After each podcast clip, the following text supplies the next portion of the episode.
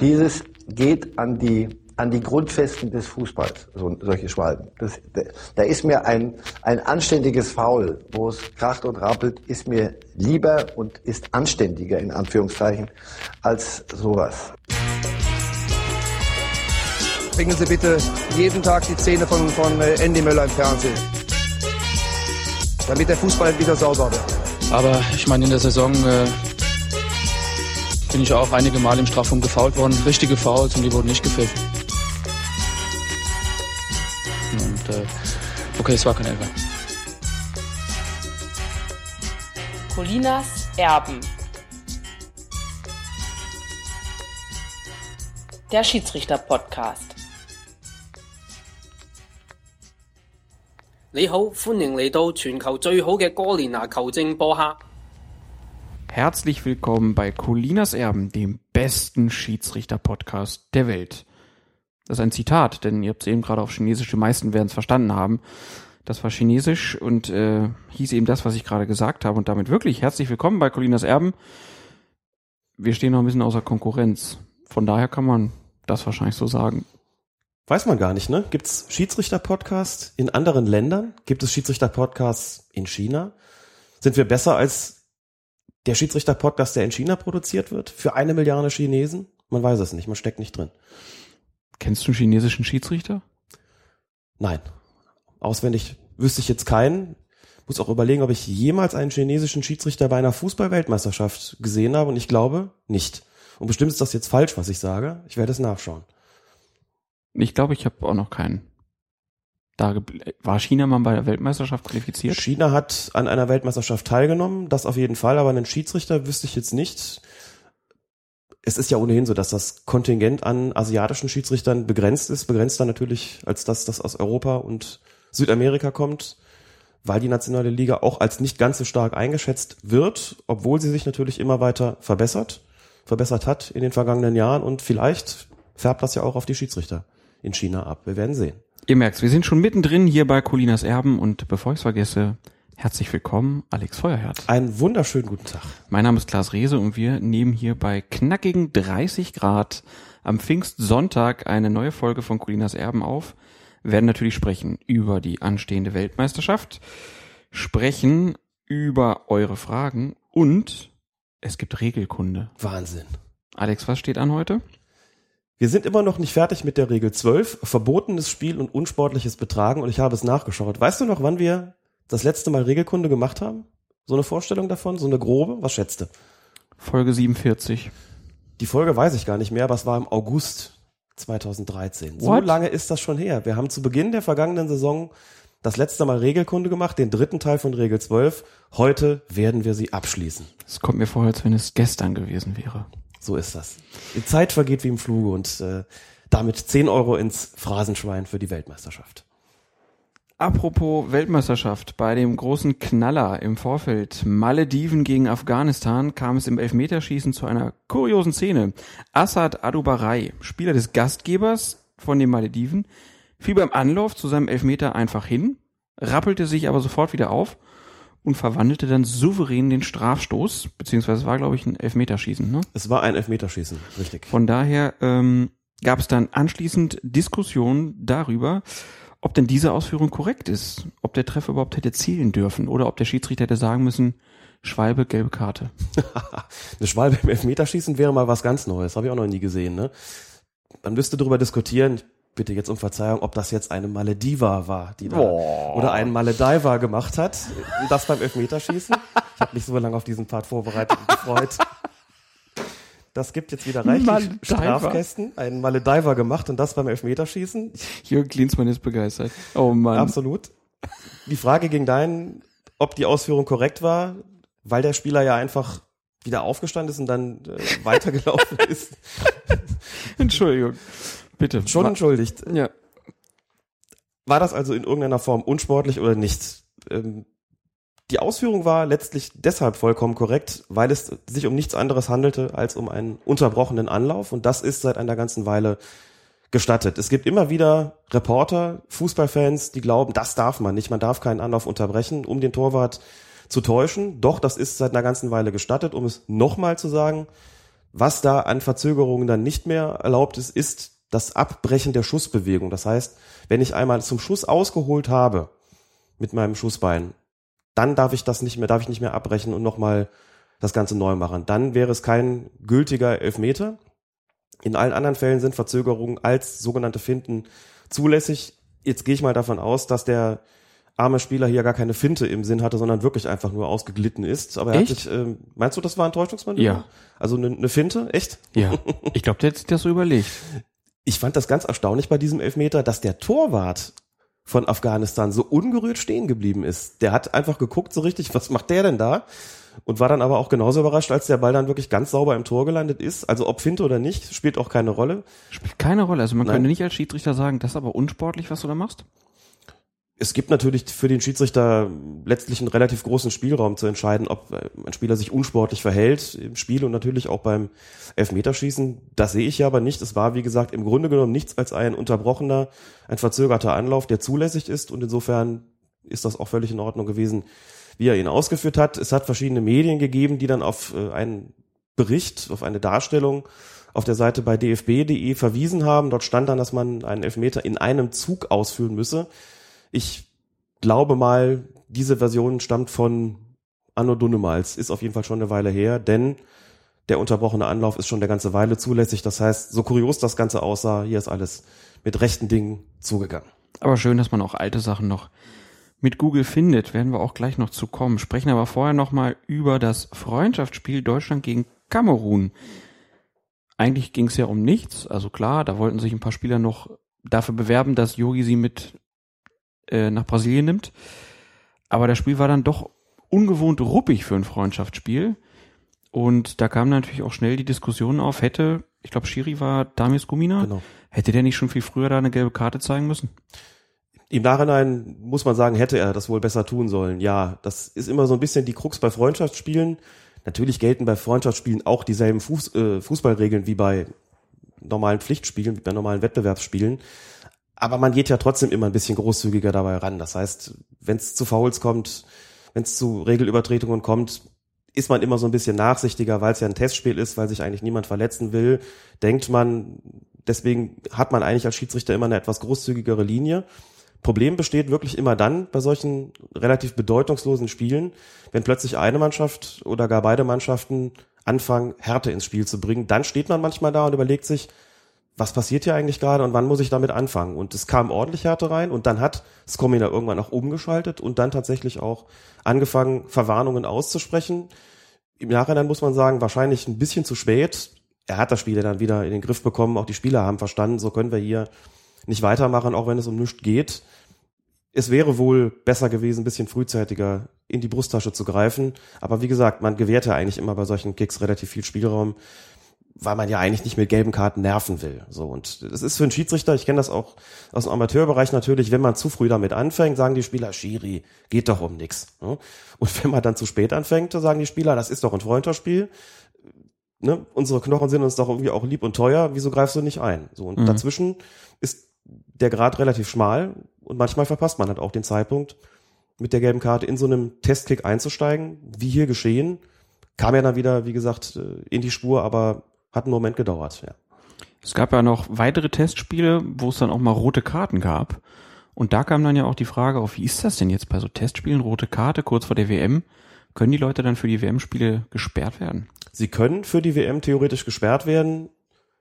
Es ist allerdings ziemlich unwahrscheinlich, denn das FIFA-Reglement sieht vor, dass der jeweilige nationale Verband selbst entscheidet, wie lange ein solcher Spieler gesperrt wird. Und da gab es eben den Fall des Hannoveraner Torhüters Ron Robert Zieler vor knapp zwei Jahren, der, ich glaube, nach einer Notbremse des Feldes verwiesen wurde und vom Deutschen Fußballbund anschließend für ein Testspiel gesperrt wurde. Das wird ihn furchtbar geschmerzt haben. Ganz, ganz harte Strafe. Ganz Ein harte Strafe. Testspiel in Pause. Was bedeutet, mit Blick jetzt auf Spiele wie, ich glaube, es war Ecuador gegen England, wo zwei Mhm. Spieler vom Platz geflogen sind, die auch ziemlich unsinnig aneinander geraten sind. Ich glaube, der, der Engländer hat einen Foul begangen, das äh, den Gegenspieler nur mit knapper Not nicht verletzt, hat- verletzt hat und der hat sich dann mit dem Griff ins Gesicht revanchiert. Es flogen beide raus, kann man drüber diskutieren. Gesperrt werden die sicherlich nicht, denn natürlich hat der jeweilige nationale Verband kein Interesse daran, dass die dann für die Weltmeisterschaft nicht zur Verfügung stehen. Ich vermute, die werden dann auch für ein Testspiel gesperrt, was ja dann nach der Weltmeisterschaft stattfindet. Nachverfolgt habe ich es nicht, aber bei der WM wird man die auf jeden Fall sehen. Ziemlich unsinnig eigentlich, ne? Wenn man sagt, also es wäre ja so, als ob man im Fußballverein Ja. sagt, also Doping kontrolliert ihr euch mal selber. Mhm. Äh, Und wenn ihr dann was findet, dann stellt er die Strafe auch mal selbst aus. Ja, man unterscheidet auf jeden Fall zwischen klassischem Wettbewerbsspiel und Freundschaftsspiel und sagt, letzteres, das Freundschaftsspiel ist da nicht so wirklich bedeutsam. Das heißt, wir gehen da auch in Bezug auf die Strafen mit den Spielern nicht so wirklich ins Gericht und sperren dann halt, was weiß ich, für ein Testspiel oder was auch immer. Vermutlich um die FIFA zu besänftigen, die, so nehme ich an, zumindest ein Spielsperre sehen möchte. Und wenn es in einem bedeutungslosen Freundschaftsspiel ist, auf der anderen Seite hat es ja auch eine gewisse Logik. Ähm, ganz einfach deshalb, wenn man sagt, wer in einem WM-Spiel oder in einem Pflichtspiel vom Platz fliegt, wird eben auch für ein Pflichtspiel gesperrt. Und wer in so einem Testkick sich nicht benehmen kann, der setzt dann halt auch bei einem Testkick mal aus. Hat auch, wie gesagt, seine Logik und wir wollen sie ja bei der Weltmeisterschaft auch sehen. Wir wollen sie ja da Wir sehen. wollen sie doch sehen. Vorhin sprachen wir schon über Google und was man da so finden kann in irgendwelchen Suchmaschinen. Nach dem DFB-Pokalfinale tauchte auf einmal in verschiedensten Medien eine Studie der Uni Münster mit dem Titel Existiert der FC Bayern München Bonus auf? Dann haben wir so ein bisschen mal rumrecherchiert, mal geguckt und dann rausgefunden, dass für diese Studie Bundesligaspiele des FC Bayern aus der Saison 2008-2009 mit denen des VfB Stuttgart und von Hertha BSC verglichen wurden. In einer Zusammenfassung, die man auch im Internet nachlesen kann, heißt es unter anderem, die Begegnungen der gesamten Stichprobe wurden mittels einer Videoanalyse auf Bevorteilung der jeweiligen Mannschaft durch Fehlurteile in kritischen Situationen untersucht. Konkret handelt es sich um Freistöße, Eckstöße, gelbe Karten, gelb-rote und rote Karten. Dauer der Nachspielzeit sowie Strafstöße. Die Grundlage für die identifizierten Fehlurteile bildete das Regelwerk der Schiedsrichter für die Saison 2008-2009. Es hätten sich so die Autoren der Studie Unterschiede gezeigt, die auf eine Bevorteilung des FC Bayern gegenüber den beiden Vergleichsmannschaften hindeuteten. Jetzt kann man einmal direkt sagen, die Studie ist also schon relativ alt. Auf einmal wurde sie wieder so ein bisschen gehypt. Ähm, klar, weil nach dem DFB-Pokalfinale ja wieder gesagt haben, der Bayern-Bonus hat äh, verhindert, dass das Tor von Hummels anerkannt wurde. Aber du hast dich dann nochmal hingesetzt und hast mal Kontakt aufgenommen. Genau, mir ist erstmal aufgefallen, dass diese Studie, beziehungsweise das Arbeitspapier, was die Zusammenfassung der Studie darstellt, das Jahr 2010 in der Signatur trägt. Da habe ich gedacht, das kann jetzt Zufall sein, vielleicht ist es aber auch aus dem Jahr 2010. Sozusagen in den Medien, in denen auf diese Studie verwiesen wurde, war das nicht so klar.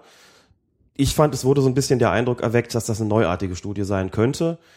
Und wie es dann immer so ist, es wird dann über die Social Media so ein bisschen gehypt und man bekommt das Gefühl, wow, was haben wir denn da? Es gibt einen Bayern-Bonus wissenschaftlich nachgewiesen, seltsam. Dann habe ich mich hingesetzt, mal geguckt, ob man Kontakt zu den Autoren und Autorinnen dieser Studie herstellen kann. Hab einfach mal dann über das Kontaktformular der Uni Münster eine E-Mail hingeschickt und habe vor allen Dingen danach gefragt, wer hat denn eigentlich bei Ihnen, den Autoren und Autorinnen der Studie, wer hat denn bei Ihnen eigentlich entschieden, was da in dieser Saison 2008, 2009 bei diesen drei Vergleichsmannschaften äh, falsch entschieden wurde. Also wer hat entschieden von denen, was eine richtige Schiedsrichterentscheidung ist und was eine falsche Schiedsrichterentscheidung ist. Das ist ja nicht ganz unerheblich, denn genau dies ist ja eigentlich die Grundlage für das Urteil, dass es diesen Bayern-Bonus gibt. Und dann hat mir eine der Autorinnen der Studie, Anne-Marie Nienaber, tatsächlich eine E-Mail geschrieben, ein oder zwei Tage später. Und in der hieß es unter anderem, wir haben das Regelwerk zugrunde gelegt und dann subjektiv versucht, anhand der Videos zu beurteilen, ob dies ein Fehlverhalten war. Das heißt, wir haben uns die kritischen Situationen angesehen und dann gemeinsam entschieden, ob dies eine Fehlentscheidung ist oder nicht. Wäre toll, wenn noch mehr Personen dies machen würden und insbesondere qualifizierte Personen, dann wären die Daten weitaus, in Anführungszeichen, objektiver, versteht sich. Aber das war damals finanziell nicht tragbar und auch noch nicht unsere Absicht. Wir wollten erstmal grundlegend sehen, ob wir was finden. Eine Fortführung wäre natürlich super. Soweit stand es in der E-Mail. Ich fand das sehr nett von Frau Niederber, dass sie mir geantwortet hat. Der Punkt ist natürlich dabei, es hat offensichtlich kein ausgebildeter Schiedsrichter, kein Lehrwart, kein DFB-Funktionär, wer auch immer an dieser Studie teilgehabt. Das heißt, sie haben, ich sag mal, Kraft souveräner Willkür entschieden, welche Entscheidung da von den Schiedsrichtern richtig war und welche nicht. Ich möchte nicht zu nahe treten, ich habe aber trotzdem gewisse Zweifel, ob man das ohne die entsprechenden Schiedsrichterfachkenntnisse, ohne die ganzen Hintergründe etc. pp. wirklich dann eben objektiv beurteilen kann oder nicht. Und im Grunde genommen sagt Frau Nina aber das ja auch selbst. Das heißt, wir können den ganzen Spaß wieder ein bisschen runterkochen und sagen, erstens, so ganz neu ist die Studie nicht gewesen. Beschränkt sich auch auf eine Saison. Klar, das wäre wahnsinnig viel Arbeit, das über mehrere Jahre nachzuweisen. Um zu einer wirklich validen Aussage zu kommen, müsste man das aber tun und dann, so glaube ich, auch Fachkräfte hinzuziehen, die schon qua Profession darüber urteilen können, was da eine richtige Schiedsrichterentscheidung ist und was nicht. Wir wissen ja nun auch äh, alle, wie viel Spielräume da bei diesen Entscheidungen existieren und welche Faktoren dabei eine Rolle spielen. Und insofern wage ich mal die Aussage, dass die Aussagekraft dieser Studie doch eher beschränkt ist. Das sagst du doch nur, weil du Bayern-Fan bist. das sage ich vor allem, weil ich Schiedsrichter bin. ja, das also zu dieser Studie. Und dann nochmal Rückgriff auf die letzte Folge von Colinas Erben. Da haben wir ja über die berechtigte Kritik von Jürgen Klopp gesprochen, der gesagt hat, Schiedsrichter müssen auch mal gucken, was zum Beispiel mit taktischen Fouls eigentlich auf dem Fußballfeld passiert. Das ist jetzt in einigen Medien auch ein bisschen größer aufgegriffen worden, ziemlich groß zum Beispiel bei der BBC. Da wird darüber diskutiert, dass Brasilien taktische Fouls in besonderem Maße als Mittel zum Stoppen gegnerischer Angriffe benutzen könnte und dass die Schiedsrichter diesbezüglich besonders gefordert sind. Da war dann zum Beispiel das Beispiel, dass Neymar der Spieler war, der beim Confederations Cup die meisten Fouls begangen hat.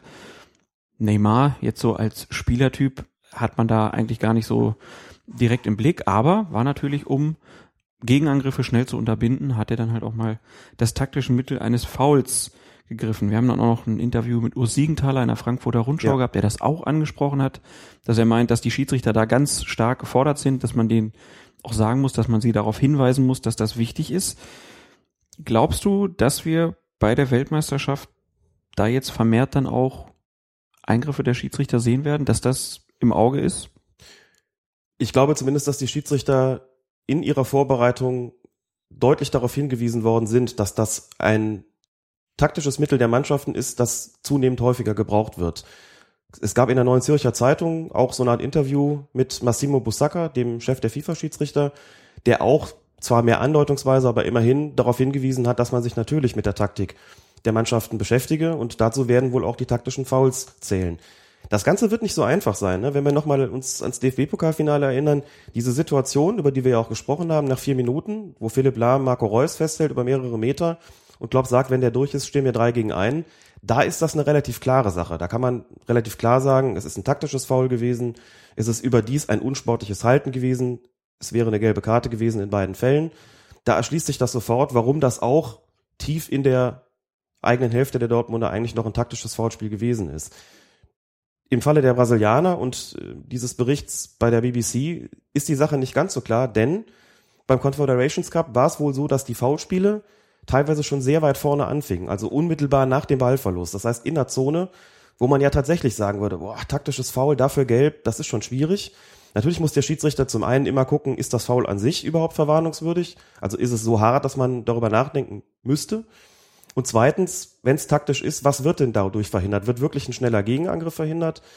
Das spielt natürlich weiterhin eine Rolle. Also man kann jetzt nicht sagen, dass jedes Foul, das irgendwo weit vorne nach einem Ballverlust, nach einem eigenen Ballverlust begangen wird, deshalb automatisch taktisch und somit gelb ist. Das kann man sicherlich nicht sagen.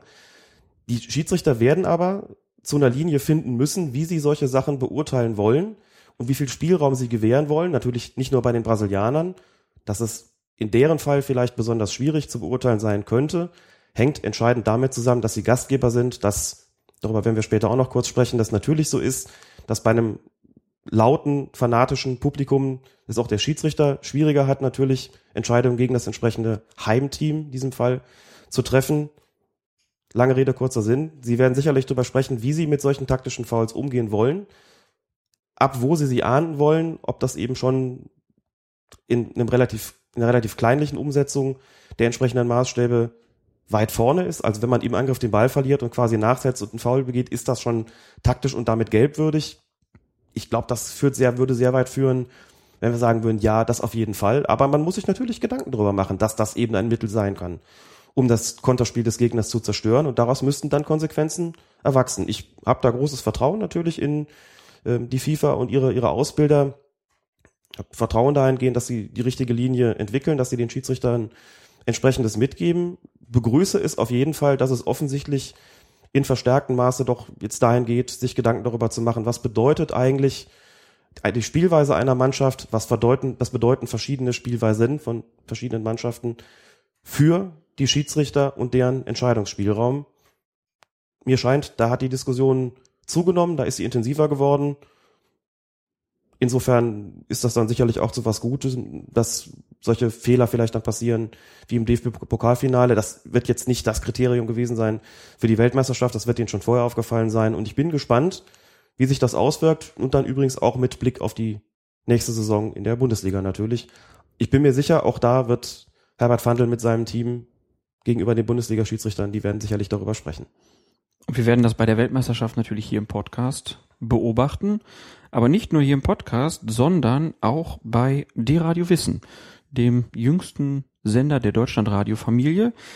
Dort werden wir einmal in der Woche zu hören sein und dann über sowohl aktuelle Geschehnisse bei der Weltmeisterschaft sprechen, aber auch über Sachen, die von allgemeinem Wissen über die Schiedsrichterei irgendwie wichtig sind. Das heißt, für Hörer, die jetzt vielleicht schon 52 Folgen Colinas Erben gehört haben, wird das nicht immer alles neu sein, aber die Sachen gibt's bei dir Radio Rissen dann zu hören.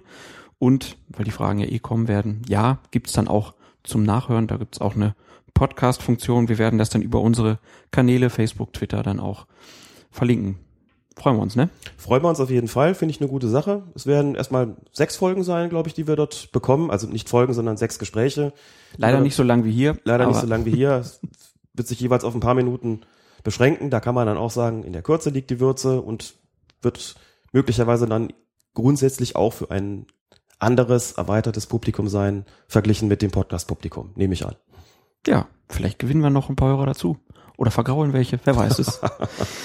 wir werden sehen. So viel zur Vorrede bei Folge Nummer 53 von Colinas Erben, denn jetzt kommt die Regelkunde. Hurra! Die gelbe Karte, ähm, das passte. Ähm, und das haben die Spieler akzeptiert und sind dann ja auch wieder ähm, auf normalen Maß da zurückgegangen. Ein, zwei Szenen hätte man noch mal gucken können, ob man da hätte vielleicht eine Ansprache setzen können. Ähm, da muss man gucken, wie die Spieler sich da jetzt äh, weiter verhalten ähm, und ob sie ihn weiter akzeptieren. Weil bis jetzt ähm, von der Persönlichkeit her wird er akzeptiert und äh, das ist äh, genau, genau richtig. Regel Nummer 12, verbotenes Spiel und unsportliches Betragen, hat zum Abschluss das Feldverweis würdige Vergehen. Und da fragen wir mal zuerst, Alex, was ist denn eigentlich mit einem Spieler, der eine rote Karte bekommt? Spieler, der eine rote Karte kommt, bekommt, ist für den weiteren Verlauf dieses Spiels von der Teilnahme an der Partie ausgeschlossen. Ob es länger dauert, ob er also auch für weitere Partien ausgeschlossen wird, entscheiden dann die zuständigen Instanzen auf der Grundlage der Darstellung des Schiedsrichters. Im Spiel selbst ist vor allem noch ein Punkt zu beachten, der manches Mal für Ärger sorgt, wenn man ihn vergisst. Der Spieler muss nämlich nicht nur den Platz verlassen, sondern auch den sogenannten Innenraum. Das heißt, er muss dann in seine Kabine gehen oder auf die Tribüne oder sonst wohin und bei einfachen Sportplätzen hinter die jeweilige Absperrung. Er darf also nicht einfach sich eine Trainingsjacke zuwerfen lassen und auf der Bank Platz nehmen und das Spiel für dahin von dort betrachten. Das ist nicht zulässig, auch mit Blick darauf, dass er von dort weiteren Ärger verursachen könnte. Das heißt, der Schiedsrichter ist angehalten zu beobachten, dass dieser Spieler nicht nur den Platz verlässt, sondern auch den sogenannten Innenraum. Hat er Assistenten an der Seitenlinie, kann er ihnen die Aufgabe in gewisser Weise übertragen. Das heißt, die Assistenten sind dann aufgefordert, diesen Innenraumverweis auch durchzusetzen und dafür zu sorgen, Kollege, du machst dich jetzt hinter die Absperrung oder gehst in deine Kabine, an die Würstchenbude, auf die Tribüne, wohin auch immer, aber hier jedenfalls bleibst du nicht. Die müssen raus. Die müssen raus. Genauso wie Leute, die eine zweite Verwarnung im selben Spiel bekommen. Fällt auch in den Bereich feldverweiswürdiges Vergehen. Also wer die zweite gelbe bekommt, der muss auch runter und der muss auch in die Kabine, wie du es eben gesagt hast. Auf jeden Fall dürfen die Leute nicht auf der Bank sitzen. Es gibt keinen Unterschied, was das betrifft, zwischen einer gelb-roten und einer roten Karte. Der Unterschied tritt dann sozusagen einfach nach dem Spiel ein in Form der Länge der Sperre. Richtig. Dann lass uns mal zu den Vergehen kommen, die zu einer roten Karte führen. Da steht als erstes hier grobe Fouls. Was ist denn ein grobes Foulspiel? Was unterscheidet das zwischen äh, zu einem normalen Foulspiel?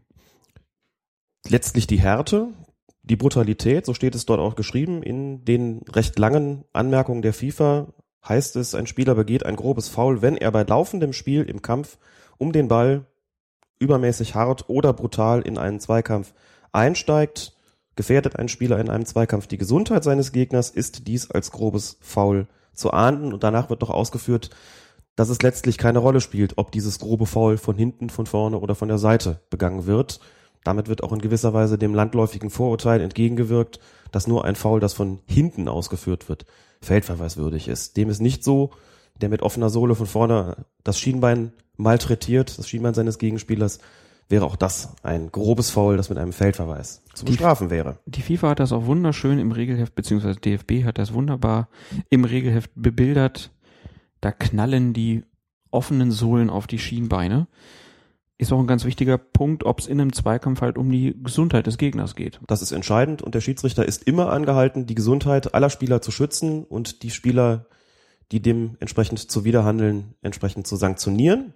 So ist es und daher auch diese schönen Bildchen, die so ein bisschen aussehen wie die Warnhinweise auf Zigarettenverpackungen. Ne? Also die Warnhinweise, Warnhinweise hier im Regelheft. Wollen wir hoffen, dass sie ein bisschen mehr Effekt haben. Foulspiel gefährdet ihre Gesundheit. Kann es denn eigentlich bei groben Fouls äh, eine Vorteilsregel geben? Also wenn jetzt einer im Mittelfeld umgeknallt wird und äh, die Mannschaft hat trotzdem noch die Chance, vielleicht das Tor zu erzielen, gibt es eine Vorteilsregel bei roten Karten?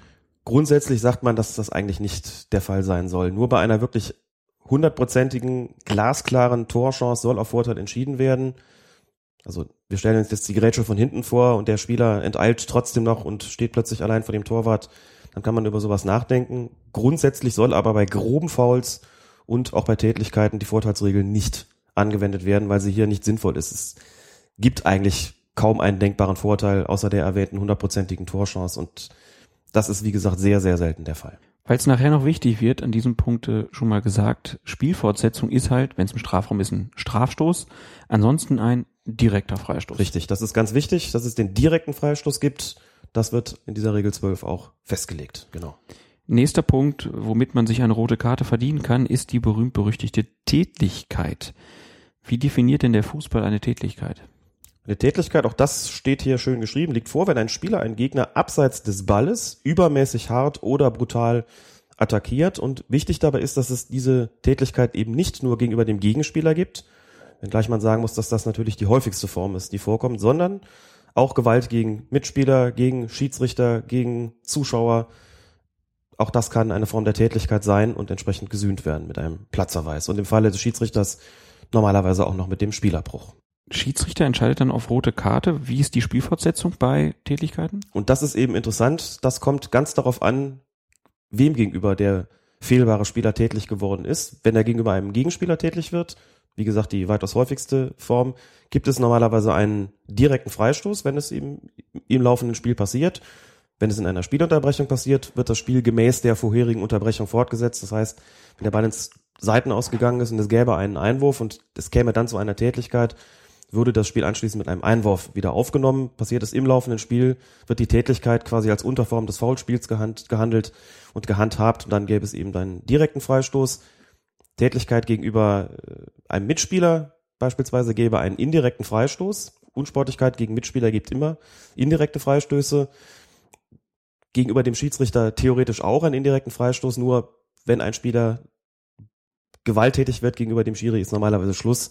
Das heißt, da muss man sich eigentlich keine großen Gedanken mehr darüber machen, wie das Spiel anschließend fortgesetzt wird, weil es dann nämlich zu Ende sein wird. Das heißt, wie das Spiel fortgesetzt wird, hängt davon ab, welche Personengruppe von der Tätigkeit betroffen ist, negativ. Wie hast du dir das gemerkt? Das lernt man und das ist in gewisser Weise auch logisch, denn direkte Freistöße können grundsätzlich ohnehin und Strafstöße auch können grundsätzlich immer nur dabei herauskommen, wenn ich irgendwas gegen einen Gegenspieler mache, also der auch als Gegenspieler nach Regel 3 zählt. Alle anderen Personengruppen können keinen direkten Freistoß erwirken. Das heißt, wenn ich gegen Mitspieler, Schiedsrichter etc., Zuschauer tätlich werde, wenn ich ihn faule, wenn ich ihn beleidige und so weiter und so fort, das können nie direkte Freistöße sein. Das weiß ich schon mal. Und in den allermeisten Fällen ist ja auch der Gegenspieler von Foulspielen betroffen und nicht der Mitspieler oder der Schiri. Das heißt, das ist eigentlich nicht so schwer zu merken. Ansonsten muss man sich dann halt merken, wenn es um die Tätigkeit geht, muss sich merken, wenn es einen indirekten Freistoß gibt, da gibt es wiederum unterschiedliche Orte der Ausführung. Also beispielsweise, wenn ich einen, wenn ich gegen einen Mitspieler tätlich werde, wenn ich meinen Mitspieler ohrfeige, gibt es einen indirekten Freistoß für den Gegner und zwar dort, wo ich meinen Mitspieler geohrfeigt habe. Wenn ich aber beispielsweise gegen einen Auswechselspieler tätlich werde, jetzt ist auf dem Platz gelaufen, ich werde gegen ihn tätlich, gibt es auch einen indirekten Freistoß, aber da kurioserweise nicht am Ort des Geschehens, nicht dort, wo ich ihn geohrfeigt habe, sondern dort, wo der Ball zum Zeitpunkt der Spielunterbrechung oder zum Zeitpunkt der Tätlichkeit, wo der Ball sich zu diesem Zeitpunkt befunden hat. Begründung, Auswechselspieler sind keine Spieler im Sinne der Regel 3. Regel 3 ist Zahl der Spieler. Das macht sich dann bemerkbar, nicht an der persönlichen Strafe. Rot ist rot bei einer Tätigkeit. Das unterscheidet sich nicht unabhängig davon, ähm, wen ich da jetzt irgendwie geohrfeigt habe, um beim Beispiel zu bleiben, aber es unterscheidet sich hinsichtlich der Frage, wo wird das Spiel anschließend fortgesetzt. Mitspieler ähm, heißt indirekter Freistoß am Ort der Tätigkeit, Auswechselspieler hieße dann indirekter Freistoß, wo Ball bei Unterbrechung. So wird das immer in Kurzform gesagt. Und wenn ich irgendwie gegen einen Zuschauer tätlich werde, gibt es sogar nur einen Schiedsrichterball. Ne? Da gibt es ganz unterschiedliche, der gar nicht dazu zählt. Also der kann auch kein Spieler mehr werden. Weder mit noch Gegenspieler, da gibt es dann Schiedsrichterbälle. Das, so wird das voneinander abgegrenzt, so wird es differenziert hinsichtlich der Spielfortsetzung. Und wie gesagt, Rot gibt's für sowas immer. Egal, wen ich da haue. Wie ist denn das, wenn jetzt auf Einwurf entschieden worden ist und danach geschieht die Tätlichkeit? Dann gibt's danach einen Einwurf. Muss ich immer überlegen, alles, was ich jetzt gerade gesagt habe, bezieht sich auf Tätlichkeiten, die während des laufenden Spiels mhm. stattgefunden haben oder stattfinden. Wenn der Ball im Tor aus ist und es soll eigentlich als nächstes einen Eckstoß geben, ne, und die Ecke wird da gerade vorbereitet und dann sehe ich irgendwie als Schiedsrichter, wie es dazu so eine Rangelei gibt, im Tor kommt so eine Rangelei kommt im Torraum und ich sehe plötzlich, da schlägt jetzt der Stürmer mit der neun, den Verteidiger mit der vier da gehe ich hin, gebe dem Rot wegen der Tätlichkeit und wenn der unten ist, gibt es dann den Eckstoß. Den hätte es ja ohnehin gegeben. Kommt der Eckstoß rein und der Stürmer schlägt den Verteidiger, kriegt er auch eine rote Karte, aber dann gäbe es eben einen direkten Freistoß für den Verteidiger aus seinem eigenen Strafraum heraus. Klingt dann doch wieder komplizierter, als es im Endeffekt ist. Man kann sich dann doch irgendwie ein bisschen zusammenreimen. Wahrscheinlich ist auch aus der Praxis so oft passiert es dann doch nicht, oder? Das Problem ist ja immer so ein bisschen dabei, wenn es passiert, muss man genau in dem Moment auf Zack sein. Mhm. Es gibt viele, viele Abläufe in den Regeln, die man als Schiedsrichter automatisiert. Das heißt, ich gucke dann dahin, sehe, was passiert und in meinem Kopf muss ich gar nicht mehr irgendwie jetzt sagen, Regel 12, äh, Absatz sowieso oder Seite sowieso im Regelbuch. Ich weiß dann, was ich zu tun habe und manchmal brauche ich halt auch vielleicht ein, zwei Sekündchen, um darüber nachzudenken. Es betrifft insbesondere natürlich solche selten vorkommenden Fälle wie Tätlichkeiten gegen, äh, gegen Mitspieler. Ich glaube, ich habe es schon mal erzählt, ich habe das ein einziges Mal tatsächlich gehabt in meiner Schiedsrichterlaufbahn, dass ich merkte, da geraten zwei Spieler, es war eine A-Jugendmannschaft in Bonner Ende nicht, die geraten aneinander. Und ich guck da hin und ja, so ungewöhnlich heftig, was da gerade so vonstatten geht. Und plötzlich macht es Klatsch. Da hatte einer dem anderen eine geklebt gehabt. so Und ich habe auch eine Strecksekunde gebraucht und dachte, habe ich das gerade richtig gesehen? Mhm. Tätlichkeit gegen Mitspieler, habe dann unterbrochen dem einen die rote Karte gezeigt, dann habe ich kurz überlegen müssen, was muss ich jetzt machen, was muss ich jetzt machen? Und dann, ja, natürlich, indirekter Freistoß. In dem Moment, wo ich das machen wollte, kamen schon die Spieler der anderen Mannschaften und sagten, der andere hat den aber vorher auch gehauen. Den musst du auch mit runter, runterschmeißen vom Platz, so. Was ja die Spielfortsetzung nicht, äh, nicht beträfe, äh, dann in der Konsequenz. Aber man muss dann in dem Moment überlegen, wie war das nochmal, weil es eben so selten vorkommt. Das ist dann eher so ein Wissen, das man noch irgendwo im Hinterkopf hat und dann quasi aktivieren muss in diesem Moment während bei meiner Tätigkeit gegen einen äh, Gegenspieler sofort sagen wir, ja klar, das ist halt von der Spielfortsetzung her zu behandeln wie ein, wie ein Foul. Dann haben wir zu dem Punkt, glaube ich, alles gesagt. Dann gibt's hier noch einen Unterpunkt, Vergehen durch Werfen von Gegenständen, inklusive Ball. Mhm. Wirft ein Spieler, Auswechselspieler oder ausgewechselter Spieler bei laufendem Spiel rücksichtslos einen Gegenstand auf einen Gegner oder eine andere Person, unterbricht der Schiedsrichter das Spiel und verwarnt den betreffenden Spieler. Wirft ein Spieler, Auswechselspieler oder ausgewechselter Spieler bei laufendem Spiel mit übermäßiger Härte einen Gegenstand auf einen Gegner oder eine andere Person, unterbricht der Schiedsrichter das Spiel und verweist den betreffenden Spieler wegen einer Tätlichkeit des Feldes. Übermäßige Härte. Wie mache ich das denn fest?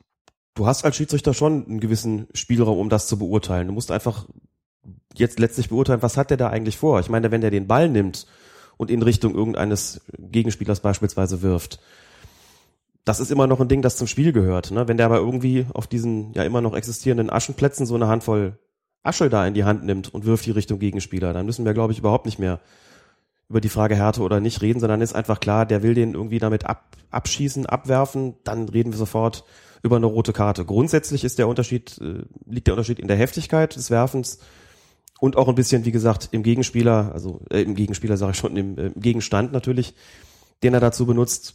Wenn der sich einen Schuh auszieht und wirft den auf den Gegenspieler, dann kann ich auch davon ausgehen, den wollte er treffen, den wollte er verletzen und dann ist das rot. Ganz einfach. So merke ich mir das. Da ist ja dann nicht ganz klar, von wo aus geht's denn dann weiter? Genau. Während wir bei normalen Foulspielen ja immer sagen, es ist doch klar, entscheidend dafür ist jetzt der Kontakt, nicht wahr? Also wenn ich einen, wenn ich eine, eine Grätsche mache oder wenn ich einen schlage, dann kommt es immer darauf an, wo steht denn eigentlich der Gegenspieler in dem Moment, wo ich den getroffen habe. Ne? Wenn ich also außerhalb des Strafraums stehe als Verteidiger und grätsche in meinen Strafraum hinein und treffe den Gegenspieler, dann ist entscheidend, dass der im Strafraum getroffen worden ist, dann gibt es einen Elfmeter. Und umgekehrt, wenn ich aus dem Strafraum rausgrätsche und treffe den draußen, gibt es halt einen direkten Freistoß. Beim Werfen könnte man ja sagen, was ist jetzt eigentlich entscheidend? Ist es entscheidend, wo der Spieler steht, der wirft? Oder ist es entscheidend, wo der Spieler steht, der getroffen wird? Oder, und auch das ist wichtig, getroffen werden soll. Denn auch das versuchte Werfen ist strafbar, wird genauso geahndet. Das heißt, wenn ich jetzt, wenn ich dich jetzt bewerfe mit einem Gegenstand und verfehle dich, und der Schiedsrichter sieht das aber, dann ahndet er dieses Werfen genauso, als ob ich dich getroffen hätte. Das ist wichtig. Es ist lange Jahre tatsächlich so geregelt gewesen, dass man gesagt hat, entscheidend ist, wo der werfende Spieler steht. Das gibt es seit einiger Zeit nicht mehr. Entscheidend ist auch jetzt hier, wo hat der Kontakt stattgefunden. Das heißt, wenn ich mit Gegenspieler, wenn ich außerhalb des Strafraums stehe und werfe da irgendwie dem Gegenspieler meinen Schuh an den Kopf und der Gegenspieler steht im Strafraum, dann gibt's da einen Strafstoß, weil der im Strafraum stand, als er getroffen worden ist. Und dann gibt's da halt die Sonderfälle, zum Beispiel, was ist denn aber, wenn der Spieler draußen steht, ne? Der ist vielleicht wegen einer Verletzung außerhalb des Feldes und ich ärgere mich aus irgendeinem Grund über den und bewerfe den und steht aber selbst im Spielfeld und der sitzt draußen. Und wir sagen, na gut, der Kontakt war jetzt außerhalb und der Kontakt außerhalb ist, kann es einen direkten Freistoß niemals geben, eben weil er außerhalb war. Dann haben die Regeln festgelegt, gibt es einen indirekten Freistoß. Ähm, und zwar gibt es den dort, ähm, wo der Ball zum Zeitpunkt der Spielunterbrechung gewesen ist. Das ist bei, wird dann als Unsportlichkeit geahndet. Und wenn der Ball im Aus war? dann geht es, wie eben bei der Tätigkeit auch, so weiter, wie es vorher ähm, auch weitergegangen wäre. Das heißt, wenn der jetzt eigentlich einen Einwurf gäbe und ich bewerfe den dann, dann fliege ich vom Platz und es geht mit dem Einwurf weiter. Also Bedingung bei den Punkten, die ich hier gesagt habe, ist immer das laufende Spiel. Wenn das Spiel unterbrochen ist, ist die Spielfortsetzung immer analog zum Grund der Unterbrechung. Zwei Punkte, die nicht weiter erklärt werden bei den Feldverweisen, sind dann noch Anspucken eines Gegners oder einer anderen Person. Klar, und anstößige beleidigende oder schmähende Äußerung oder Gebärden. Das heißt, der Stinkefinger, genau. der von Effenberg, das ist eine mhm. rote Karte, aber auch klar jede Beleidigung. Und dann gibt's noch einen Punkt, der ja ein bisschen tricky ist, äh, Vereiteln einer offensichtlichen Torchance für einen auf sein Tor zulaufenden Gegenspieler durch ein Vergehen, das mit Freistoß oder Strafstoß zu ahnden ist. Die sogenannte Notbremse. Ganz genau. Wird in den Regeln nicht einmal Notbremse genannt. Richtig. Das ist tatsächlich eine Begrifflichkeit, die sich etabliert hat im Sprachgebrauch des Fußballs, aber keine, die in den Regeln als solche benannt würde. Da ist es etwas komplizierter, ne? aber man sagt auch nicht Elfmeterschießen, sondern Schüsse von der Strafstoßmarke. Das Juristendeutsch ist immer ein bisschen komplizierter und das Juristenenglisch eigentlich auch. Ne? Und so ähm, lautet eben die Formulierung, wie du es gerade gesagt hast, so lautet die Umschreibung, die regeltechnische Umschreibung einer Notbremse. Das Ganze gibt's dann auch nochmal für das Handspiel, mit dem ein Tor oder eine offensichtliche Torchance verhindert wird. Das versteht man also unter einer Notbremse und dann wird in den Anweisungen der FIFA noch genannt oder werden noch die entsprechenden Kriterien genannt, die zu berücksichtigen sind bei der Frage, liegt denn diese Vereitelung einer offensichtlichen Torchance oder eines Tores, also kurz Notbremse vor? Also der Schiedsrichter nicht? muss entscheiden, wie ist die Distanz zwischen Vergehen und Tor? Wie hoch ist die Wahrscheinlichkeit, dass das angreifende Team in Ballbesitz bleibt oder kommt? Wie ist die Richtung des Spiels? Wie sind Position und Anzahl der verteidigenden Spieler zu bewerten? Und wie ist die Art des Vergehens, durch das eine klare Torschance vereitelt wird, da dieses mit einem direkten oder indirekten Freistoß geahndet werden kann? Was heißt das genau? Art des Vergehens in dem Fall. Art des Vergehens ähm, heißt letztlich, habe ich ähm, den Spieler beispielsweise gehalten? Habe ich ihn getreten oder habe ich ihn beispielsweise durch ein zu hohes Bein von einer Torchance, ist ja theoretisch denkbar, von einer glasklaren Torchance abgehalten? Dann wäre auch der allerdings selten vorkommende Fall denkbar, dass es einen Platzverweis gibt und einen indirekten Freistoß wegen gefährlichen Spiels. Wie gesagt, habe ich persönlich jetzt noch nicht gesehen, kann mich jetzt auch an keinen Fall erinnern, aber theoretisch denkbar wäre das, wenn der wie einen davon einen Spieler versucht, keine Ahnung, irgendwie durch ein hohes Bein davon äh, daran zu hindern, weiterzulaufen und trifft ihn aber nicht und äh, der Spieler kann aber trotzdem nicht weiterlaufen wegen dieses gefährlichen Spiels. Er zieht zurück, Torchance ist vorbei, dann gäbe es einen Platzverweis und einen indirekten Freistoß. Dann steht hier auch noch so schön, das Verhindern einer eindeutigen Torchance des gegnerischen Teams wird mit einem Feldverweis bestraft, klar. Dabei ist unerheblich, ob das Vergehen im Strafraum erfolgte oder nicht. Genau. Die sogenannte Doppelbestrafung, wie sie in den Medien genannt wird, ist hier in den, also in Regel 12 festgeschrieben. Jetzt haben wir hier also sechs verschiedene Punkte, die zu einer roten Karte führen. Zusammenfassend können wir also sagen, es gibt sechs Punkte, die zu einem Feldverweis führen. Also einmal die zweite Verwarnung, ist klar. Dann grobes Foulspiel, Tätigkeit, Anspucken, dann Verhindern eines Tors oder Vereiteln einer Torchance ähm, mit absichtlichem Handspiel und Vereiteln einer offensichtlichen Torchance für einen auf sein Tor zulaufenden Gegenspieler durch ein Foulspiel. Und als letzten Punkt natürlich noch die anstößigen, beleidigenden oder schmähenden Äußerungen oder Gebärden. Das also die rote Karte. Und damit sind wir mit Regel 12 eigentlich durch. Ein Punkt ist uns aber jetzt hier in der Vorbereitung nochmal aufgefallen. Hier steht in den zusätzlichen Erläuterungen des DFB, jeder Spieler, der gegen eine Schiedsrichterentscheidung protestiert, wird verwarnt. Das wird so nicht umgesetzt. Das steht da sehr kategorisch drin. Ja. Wenn das, Man darf sich also nicht mal, man darf nicht sagen, ey Schiri, man zack, dürfte gelb. eigentlich nicht mal sagen, ey Schiri, wenn das alles so kategorisch umgesetzt werden würde, wie es hier drin steht, hätte der Schiedsrichter einen Spielraum von exakt 0,0, wenn man das wörtlich nähme. In der Praxis wird es so eng zum Glück nicht ausgelegt, weil ja auch alle Beteiligten der Ansicht sind, dass es sich bei Fußball um einen emotionalen Sport handelt und auch das ein oder andere an maßvollem Protest möglich sein muss. Wunderbar. Wir haben es geschafft, Alex. Regel 12 ist im Kasten. Die Na, wichtigste Fußballregel, die zentrale Fußballregel des Regelwerks haben wir im Kasten. Können uns jetzt den restlichen Regeln widmen, den wir nicht mehr alle heute schaffen werden, aber zumindest eine, die Regel 13, kriegen wir noch hin, oder? Ja. Ich hoffe, die zieht sich nicht so wie die Regel 12. Mit Sicherheit nicht. Bleiben Sie mal hier, bleiben Sie mal hier. Bleiben Sie hier. Nummer 5 brauchen Sie jemanden? Alles klar. Nummer 16. Nummer 16. Ich habe ihn, warten, warten Sie mal, warten Sie mal. Ich habe Ihnen da gerade gelb gegeben für eine ähn- ähnliche Aktion. Wenn Sie noch eins machen, gehen Sie runter. Nummer 3 in gelb, habe ich im Blick. Nein, nein, nein! Weiter geht's, weiter geht's! Nummer 4 ist auch gleich fällig. Regel Nummer 13. Freistöße. Während Regel Nummer 12 ja bekannt gegeben hat, wann es Freistöße gibt, sagt Regel Nummer 13, wie diese ausgeführt werden müssen. Klar, es wird unterschieden zwischen direkten und indirekten Freistößen. Nun ist der größte Unterschied, glaube ich, zwischen indirekten und direkten, dass beim indirekten Freistoß ein anderer Spieler den Ball erstmal anspielen muss und dann darf ihn ein zweiter Spieler berühren. Und, Jein. und es darf kein Tor fallen. Das vor allen Dingen, genau. Die sind in der Ausführung eigentlich gar nicht wahnsinnig unterschiedlich, aber entscheidend ist dabei, aus einem direkten Freistoß kann ein Tor direkt erzielt werden, aus einem indirekten Freistoß kann ein Tor eben nicht direkt erzielt werden. Dann passiert nämlich das, was du gerade gesagt hast, den muss dann ein anderer vorher berührt haben. Muss mich halt nur ausreden lassen. Dann erkläre ich dir das hier. ich bitte um Verzeihung. Ja, ähm, wie zeige ich denn als Schiedsrichter eigentlich einen indirekten Freistoß an? Das würde ich manchen Spielern gegenüber auch gerne mal sagen. Wie zeige ich das wohl an? Kommt total oft vor auf dem Platz, ne? Man steht da, hat einen Freistoß gepfiffen und die Spieler kommen, kennst du bestimmt auch aus deinen Klassen. Guckst gerade so, als ob das noch nie gehört Doch, hättest. ich höre ganz Ah, gebannt das- zu. ah, okay, ich bin gespannt, was jetzt kommt. Der, dein Gesichtsausdruck in beiden Fällen unterscheidet sich nicht voneinander. Das hat mich jetzt irritiert.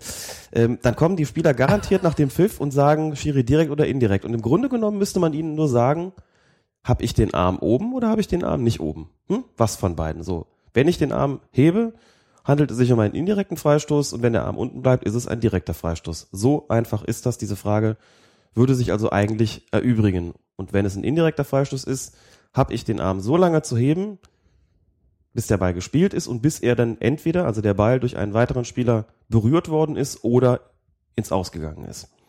Weißt dann du, wer, wieder runternehmen. weißt du, wer, also ob dieser Geste, wer ein richtig guter Schiedsrichter wäre? Jetzt bin ich gespannt. Manuel Neuer meinst du bestimmt. Ne? Richtig. Ich hab's geahnt. Genau, ja.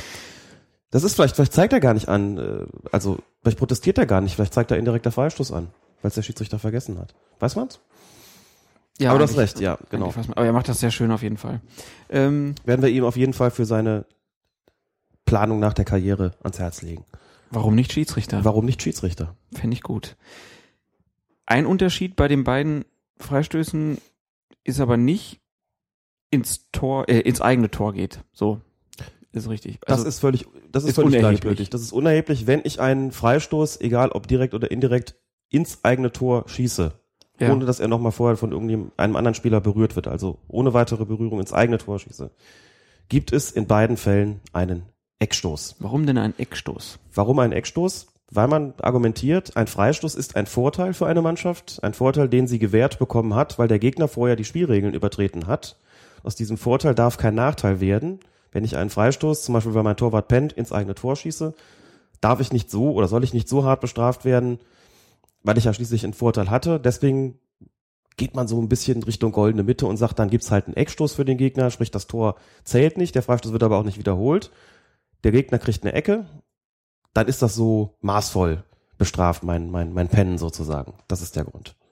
Okay, dann haben wir das geklärt und kommen jetzt mal zur Ausführung.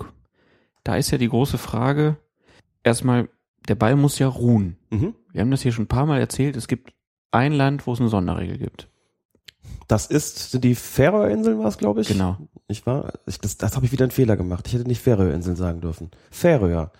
Da steckt das Wort Inseln schon mit drin. Ne? Wir sind ja klugscheißerisch genug, dass wir das ja auch äh, Also Färöerinseln ist das Asende London der Nationalmannschaften. Hast du großartig gesagt, ganz So ist es. Also auf den Färöern, ich hoffe, das ist jetzt alles so richtig, darf ein Mitspieler den Ball festhalten bis kurz vor dem Schuss. Korrekt? Ich glaube, so ist es korrekt. Ich glaube auch. Aber ruhen muss der Ball ja auch. Der äh, Stimmt. hält ihn ja letztlich fest, damit der Ball ruht, damit diese, dieses Kriterium letztlich erfüllt werden kann überhaupt. Genau. Also der Ball muss ruhen. Das muss er bei Spielfortsetzung aber natürlich immer. Man darf sich keine Häufchen bauen, man muss den Ball einfach auf dem Boden liegen lassen und Ja? ihn spielen. Ähm, aber ja, und klar ist natürlich, der Spieler, der den Freistoß ausführt, der darf den nicht direkt danach nochmal Ja. spielen. Auch nicht, wenn er gegen einen Pfosten schießt. Genau, also grundsätzlich gilt erstmal für jede Spielfortsetzung, der Spieler, der diese Spielfortsetzung ausführt, darf den Ball erst wieder spielen, wenn er von einem anderen Spieler berührt worden ist, mit oder Gegenspieler in diesem Fall. Und das heißt beispielsweise, das gilt auch für einen Strafstoß, heißt beispielsweise höchste Konzentration für einen Schiedsrichter, der zum Beispiel sieht, wie ein Spieler einen Freistoß in Tornähe ausführt, wenn der gegen den Pfosten geht und bekommt unberührt zum Schützen zurück und er spielt ihn ein weiteres Mal, wäre das ein Grund, einen indirekten Freistoß zu verhängen wegen Doppelberührung. Es war ja keiner, kein anderer Spieler in der Zwischenzeit dran. Häufigere Fall dürfte dann beim Strafstoß eintreten. Ne? Das Ding, das gegen die Latte geht, der Schütze eilt den Ball nach, drischt ihn ins Tor, freut sich.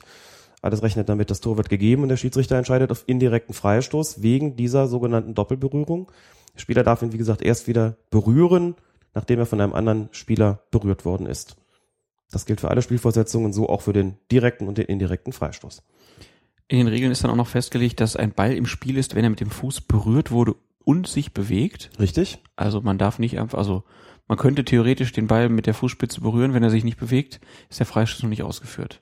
Das ist so und das ist deswegen auch nicht ganz unwichtig, weil es Zeiten gab, die habe ich als Schiedsrichter auch noch mitbekommen. Da hieß es, der Ball ist im Spiel, wenn er sich, wenn er berührt wurde und ich glaube, die äh, ein, eine Umfanglänge zurückgelegt hat. Da musste der Schiedsrichter sozusagen noch gucken, wie weit hat er sich denn bewegt, muss das quasi im Kopf mitmessen. Das hat man irgendwann geändert und hat gesagt, nee, es reicht eigentlich, wenn der berührt wurde und sich bewegt hat. Das heißt zum Beispiel bei einem indirekten Freistoß, und es gibt solche Fälle auch, äh, die man dann bei YouTube findet, äh, die als, als Lehrbeispiel dafür dienen können, indirekte Freistöße, wo einfach einer den Fuß kurz auf den Ball Mhm. setzt, der sich aber überhaupt nicht berührt, auch keinen, wirklich keinen einzigen Millimeter, der nächste zimmert den ins Tor. So. Das wäre ein Freistoß, der noch nicht im Spiel gewesen wäre, weil er sich ja nicht berührt hätte. Das heißt, das würde so gezählt, als wenn der Erste den direkt draufgeknallt hätte. Man muss ja ohnehin sagen, wenn der Schiedsrichter einen indirekten Freistoß gibt in Tornähe und irgendein Spieler das mal wieder nicht mitbekommen hat, dass es indirekt ist und knallt den direkt aufs Tor, kann man als Torhüter eigentlich, also das Beste, was man machen kann als Keeper ist, einen Schritt zur Seite zu treten und den Ball freundlich passieren zu lassen, denn das Tor würde ja nicht zählen, Gibt allerdings ein Risiko dabei, wenn der Ball abgefälscht wird auf dem Weg zum Tor. Dann zählt das natürlich als Berührung und wenn er dann ins Tor ginge, müsste das Tor auch zählen, das ist klar. Aber ein direkt ins Tor geschossener indirekter Freistoß bedeutet einen Abstoß für die verteidigende Mannschaft. Wie ist die Spielfortsetzung, wenn ich einen Ball nur einmal drauf tippe und der nicht ausgeführt ist und ich, ich hau ihn dann ins Tor? Auch Abstoß. Das ist genauso wie wenn ich ihn direkt, ohne dass einer vorher mal kurz drauf Also es gibt hat. keine Wiederholung von hat. Freistößen. Es gibt in so einem Fall, was bei diesem Verstoß gegen die Ausführung keine Wiederholung des, äh, des Freistoßes. Anders sieht es natürlich aus, wenn zum Beispiel ein Spieler zu früh aus der Mauer vorgelaufen Klar. kommt, also den Abstand verkürzt. Wenn der Ball dann nicht ins Tor geht, dann gibt es immer eine Wiederholung des Freistoßes. Das schon. Aber nicht dann, also ich bekomme keine zweite Chance, wenn ich ihn draufhämmere, wenn der indirekt gewesen ist und der ist drin, dann gibt es einen Abstoß und keine Wiederholung. Da bin ich selbst schuld. Schöner Punkt ist noch, es ist gestattet, bei einem Freistoß den Ball mit einem oder beiden Füßen anzuheben. Das ist auch mal klar. Also ich kann so, worden. gibt ja immer diese schönen Freistoßbeispiele, indirekter Freistoß, einer lupft ihn hoch und der andere Ja. knallt ihn Volley rein. zulässige Spielweise. Warum wird das eigentlich so selten gemacht? Warum wird das so selten gemacht? Ich kann das nur vermuten und meine Vermutung geht dahin, dass es einfach leichter ist, einen Ball flach über den Boden zu spielen und ihn damit vorzulegen, als ihn so zu lupfen, dass der Mitspieler Ja, aber die haben doch Zeit, die Jungs. optimale die können das doch Schussposition üben, kommt. Tag Ja. und Nacht. könnten sie tun, klar. Wäre auf jeden Fall, Kommst du leichter über Möglich. die Mauer. Bam. ist definitiv richtig. Ist auf jeden Fall eine zulässige Spielweise, ist irgendwann auch mal festgelegt worden, weil nicht so ganz klar war, muss der über den Boden gespielt werden oder nicht. Nö, muss er nicht. Wer ihn anhebt, verstößt damit nicht gegen die Spielregeln, ist eine zulässige ähm, Ausführungsweise für einen Freistoß. Weiterhin hat das schöne Wort finden den Weg in die Spielregeln gefunden. Finden bei der Ausführung eines Freistoßes gehören zum Fußball und sind erlaubt. Ist der Schiedsrichter jedoch der Ansicht, dass die Finte eine Unsportlichkeit darstellt, wird der betreffende Spieler verwarnt. Also, wenn ich beim Anlauf zum Freistoß mich auf einmal hinschmeiße, könnte man Schiedsrichter auch sagen, das ist unsportlich. Vielleicht, es werden ja keine konkreten Beispiele Genau. genannt. Es gibt auch, erst kürzlich wieder gesehen, so ein Beispiel, wo ich glaube, bei der Ausführung eines Freistößes irgendwie sieben oder acht Spieler dieser Mannschaft über den Ball gelaufen sind und der Neunte hat ihn dann geschossen. Aber ich glaube, auch das gilt noch als zulässige Finte. Im Prinzip ist da ja nichts Unsportliches dabei. Soll dem Schiedsrichter aber in gewisser Weise ähm, das Mittel an die Hand geben, einzuschreiten, wenn er das Gefühl hat, dass hier mit unsportlichen Mitteln äh, bei der Ausführung vorgegangen wird. Zielt ein Spieler bei der korrekten Ausführung eines Freistoßes absichtlich auf einen Gegner, um erneut in Ballbesitz zu gelangen und hat er den Ball wieder rücksichtslos, gefährlich noch übermäßig hart getreten, lässt der Schiedsrichter die Partie weiterlaufen. Das heißt, ich habe einen indirekten Freistoß, ich will schnell weiterspielen, spiele ich dem Abwehrspieler kurz an den Hintern, hab den Ball wieder und laufe aufs Tor. Kann ich machen. Ist ein sogenanntes taktisches Anschießen und wenn das eben nicht, wie es hier steht, mit übermäßiger Härte ausgeführt ist, also keine Tätlichkeit ist, so gesehen ist es eine zulässige taktische Spielweise und es geht dann ganz normal weiter. Ganz interessanter Punkt ist ja noch, was ist denn, wenn ich jetzt als Schiedsrichter auf indirekten Freistoß entscheide, vergesse aber den Arm zu heben und der Ball fliegt ins Tor? Dann bekommt die Mannschaft eine weitere Chance, weil ich den Fehler begangen habe als Schiedsrichter. Mensch, Alex. Und das ist zeitweilig, zeitweilig mal anders gewesen. Es hat tatsächlich bis vor ein paar Jahren gab es mal, oder für ein paar Jahre gab es mal diese Regelung, indirekter Freistoß, Schiedsrichter vergisst, den Arm zu heben, Ball wird direkt verwandelt. Damals hieß es, äh, es muss Abschluss geben, Begründung, die, Schieds die Spieler müssen die Spielregeln kennen, müssen also erkennen von sich aus, dass der Schiedsrichter hier einen Fehler begangen hat. Und wenn der Schiedsrichter dann sagt, nee, nee, der war indirekt, und die Spieler sagen, ja, du hast den Arm aber nicht gehoben, sagt man, ja, hätte du auch so wissen müssen. Damals hat man gesagt, Abstoß, wenn der Ball direkt ins Tor geschossen wird. In Klammern und Auto in Fluchtrichtung parken. Ne? Das war immer so der, der Zusatz dann bei den Regeltests, weil es sieht so, den Ärger, den man sich dafür einhandelt, der wird beträchtlich sein. Das hat aber, glaube ich, weiß es nicht mehr genau, zwei, drei Jahre maximal existiert. Dann hat man das Ganze wieder rückgängig gemacht und gesagt, das geht nicht. Also man will zwar den mündigen Spieler, aber man kann von ihm doch nicht erwarten, dass er letztlich besser Bescheid weiß als der Schiedsrichter. Denn wenn der nicht anzeigt indirekt, dann muss der Spieler davon ausgehen, dass der bei Freistoß auch direkt ist, mit den entsprechenden Konsequenzen, dass er ihn direkt verwandeln kann. Also hat man das Ganze wieder rückgängig gemacht und hat gesagt, wenn der Schiri vergisst, den Arm zu heben und der Ball direkt verwandelt wird, gibt's eine Wiederholung. Und auch wenn er nicht direkt verwandelt wird. Also es gibt eine Wiederholung beim indirekten Freistoß, wenn der Schiedsrichter das vergisst. Ne? Ganz ehrlich, ich glaube, ganz, ganz viele Spieler wissen gar nicht, wann es einen indirekten und wann es einen direkten Freistoß gibt. Da kann ich zustimmen. So oft wie ich bei Foulspielen und bei Handspielen gefragt worden bin, direkt oder indirekt, habe ich mich immer gefragt, haben die sich jemals Gedanken darüber gemacht, was diese Freistoßarten eigentlich voneinander unterscheidet und warum es eigentlich und wann es den einen und den anderen gibt. Also bei glasklaren Foulspielen oder Handspielen sagen die Schiri direkt oder indirekt. Also klar, vielleicht um ganz sicher zu gehen für ihre Finte, die sie da jetzt anstreben, das mag schon sein, aber eigentlich ist der Fall doch klar. So, und wenn nicht irgendwie ein gefährliches Spiel vorliegt, da könnte ich es ja noch verstehen, wenn da einer mit hohem Bein zu Werke geht, dass man dann fragt, Schiri, direkt oder indirekt, weil man nicht mitbekommen hat, ob er den jetzt getroffen hat oder nicht, oder wie ich das als Schiedsrichter gesehen habe, dann verstehe ich die Frage. Aber das ist ja dann doch vergleichsweise selten der Fall. Insofern ist doch die Regel Unkenntnis vieler Spieler manchmal doch ähm, beachtlich. Sagen wir es einfach so, beachtlich. Das hast du schön formuliert. Kommen wir zur Distanz. 9,15 Meter muss die gegnerische Mannschaft vom Ort des Geschehens, wo der Ball liegt, entfernt sein. Warum 9,15 Meter?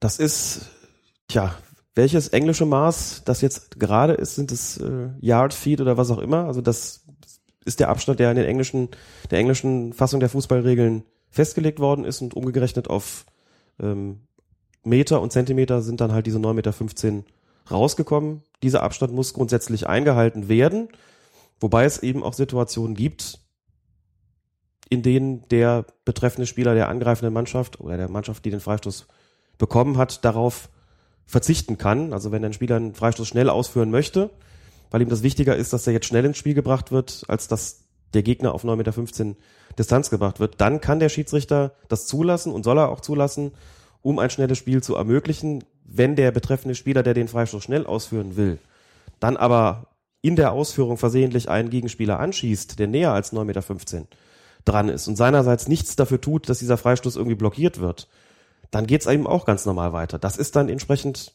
das Künstlerpech, das ist das Risiko des ausführenden Spielers, dass wenn er darauf verzichtet und einen Gegenspieler anschießt, dass er dann nicht darauf klagen kann, dass er den Freistoß jetzt nochmal ausführen darf mit der Begründung, der war nicht weit genug weg.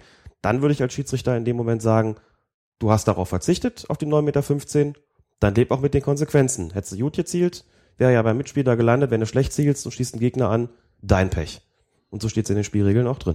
Beziehungsweise man kann auch ein Tor erzielen. Jan Schlaudraff, Hannover 96 gegen 1899 Hoffenheim. Kienhöfer fragt ihn, soll ich die Mauer stellen? Schlaudraff ja. sagt nein. Genau. Und haut ihn einfach in den Winkel und die Hoffenheimer gucken doof. Ist auch möglich. Hätte er da in die Mauer gesemmelt, wäre es einfach weitergegangen. Dann wäre es ein Risiko gewesen.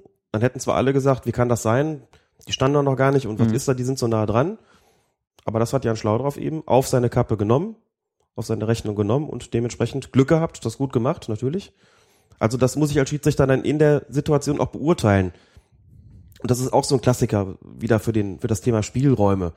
Ich muss halt auch erkennen, in dem Moment wollen die schnell ausführen und verzichten die dann eben in der schnellen Ausführung gegebenenfalls auf die 9,15 Meter, auf die Mauerstellung, was auch immer. Dann lasse ich das zu. Im Spüren, dass die eben hier einfach nur schnell spielen wollen. Wenn nicht, sorge ich dafür, dass die weggehen. Ne? Das ist bei einer, bei einem Freistoß in Tornähe auch so, gerade in den Anweisungen des DFB nochmal klar geregelt worden, wenn eine Mannschaft auch sagt, Schiri, stellen Sie die Mauer, dann bin ich aufgefordert, das auch zu tun, die auf Distanz zu bringen. Und dann muss ich als Spieler, äh, als Schiedsrichter auch gleichzeitig dafür sorgen, dass dieser Ball wirksam blockiert wird. Das heißt, ich muss für alle erkennbar auch deutlich machen, dieser Freistoß ist blockiert. Das inzwischen ähm, weltweit bekannte Zeichen dafür, dass sich durchgesetzt hat, ist dieses Pfeife in die Höhe halten. Manche zeigen auch noch drauf und sagen, zeigen damit an, der Freistoß ist blockiert, bitte nicht spielen, bevor ich hier nicht den Freistoß per Pfiff freigegeben habe. Das ist dann wichtig. Dann kommen wir zum Ort der Freistoßausführung und zu einem Punkt, den ich so gar nicht gewusst habe, dass wenn ich einen Freistoß in meinem eigenen Strafraum habe, dann müssen alle Gegenspieler aus dem Strafraum raus. Richtig. Das ist ganz wichtig. Freistoß aus dem eigenen Strafraum hinaus heißt, erstens, alle Gegenspieler müssen 9,15 Meter entfernt sein, wie Klar. immer. Mhm. Punkt zwei, das kann ja sein, wenn der Freistoß, das betrifft dann den Punkt, wo der Freistoß vielleicht aus 5 Metern Entfernung ausgeführt wird, plus 9,15 Meter hieße ja, wir sind bei 14,15 Meter. Alle Gegenspieler müssen den eigenen, diesen, diesen Strafraum dann entsprechend verlassen. Alle Gegenspieler müssen den Strafraum verlassen. Und zwar so lange, bis der Ball im Spiel ist. Und dazu muss man sagen, der Ball ist bei einem Freistoß aus dem eigenen Strafraum heraus nicht schon dann im Spiel, wenn er mit dem Fuß getreten wurde und sich berührt hat, wie bei Freistößen aussah, das haben wir ja vorhin gesagt, sondern der muss zusätzlich auch den Strafraum verlassen haben. Erst also wie ein Abstoß. Wie ein Abstoß, ganz genau. Erst dann darf ich als Gegenspieler diesen Strafraum wieder betreten. Das ist ganz entscheidend. Und wenn der früher in den Strafraum eindringt und den Ball spielt, also wenn der Freistoß diesen, diesen Strafraum nicht verlässt, wird er immer wiederholt.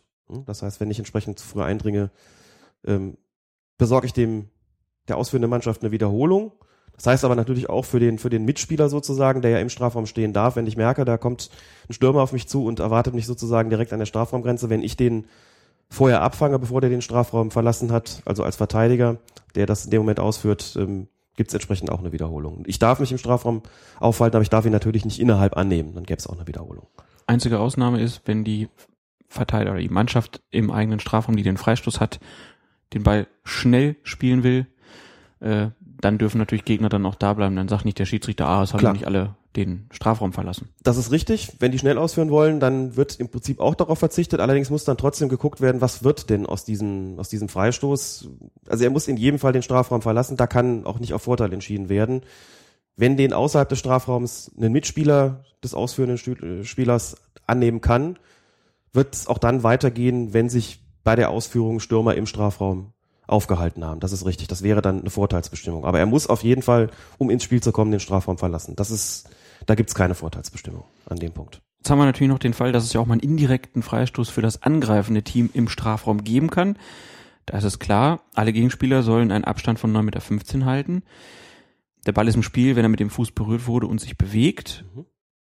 Aber es gibt einen Unterschied, denn wenn ein indirekter Freistoß innerhalb des Torraums gegeben wird, dann wird dieser parallel zur Torlinie ähm, auf der Torraumlinie dann genau. von dem Punkt ausgeführt, der dem Ort des Vergehens am nächsten ist. Ja, das heißt einfach nur ein indirekter Freistoß im gegnerischen Strafraum für die angreifende Mannschaft findet auf der wird, wird von der Torraumlinie aus ausgeführt, wenn er wenn das eigentliche Vergehen näher am Tor dran war. Das heißt, es gibt keinen indirekten Freistoß für die angreifende Mannschaft aus zwei Metern. Mhm. Es gibt sie aus ähm, fünf Metern fünfzig dann, so, so groß ist ja der Abstand, da ist ja die Linie sind ja fünf Meter fünfzig und nicht fünf Meter. Also da wird er dann ausgeführt von dem Punkt an, der dem eigentlichen Vergehen am nächsten ist, aber eben nicht aus zwei Metern. Umgekehrt ist es, wenn es einen indirekten Freistoß für die verteidigende Mannschaft gibt, aus dem eigenen Strafraum heraus, dann kann der auch aus zwei oder drei Metern ausgeführt werden, da im Torraum. Das ist dann äh, an der Stelle des Spielfelds kommt's, wenn es für die Verteidigung ist, ohnehin nicht auf einen Meter an oder sowas.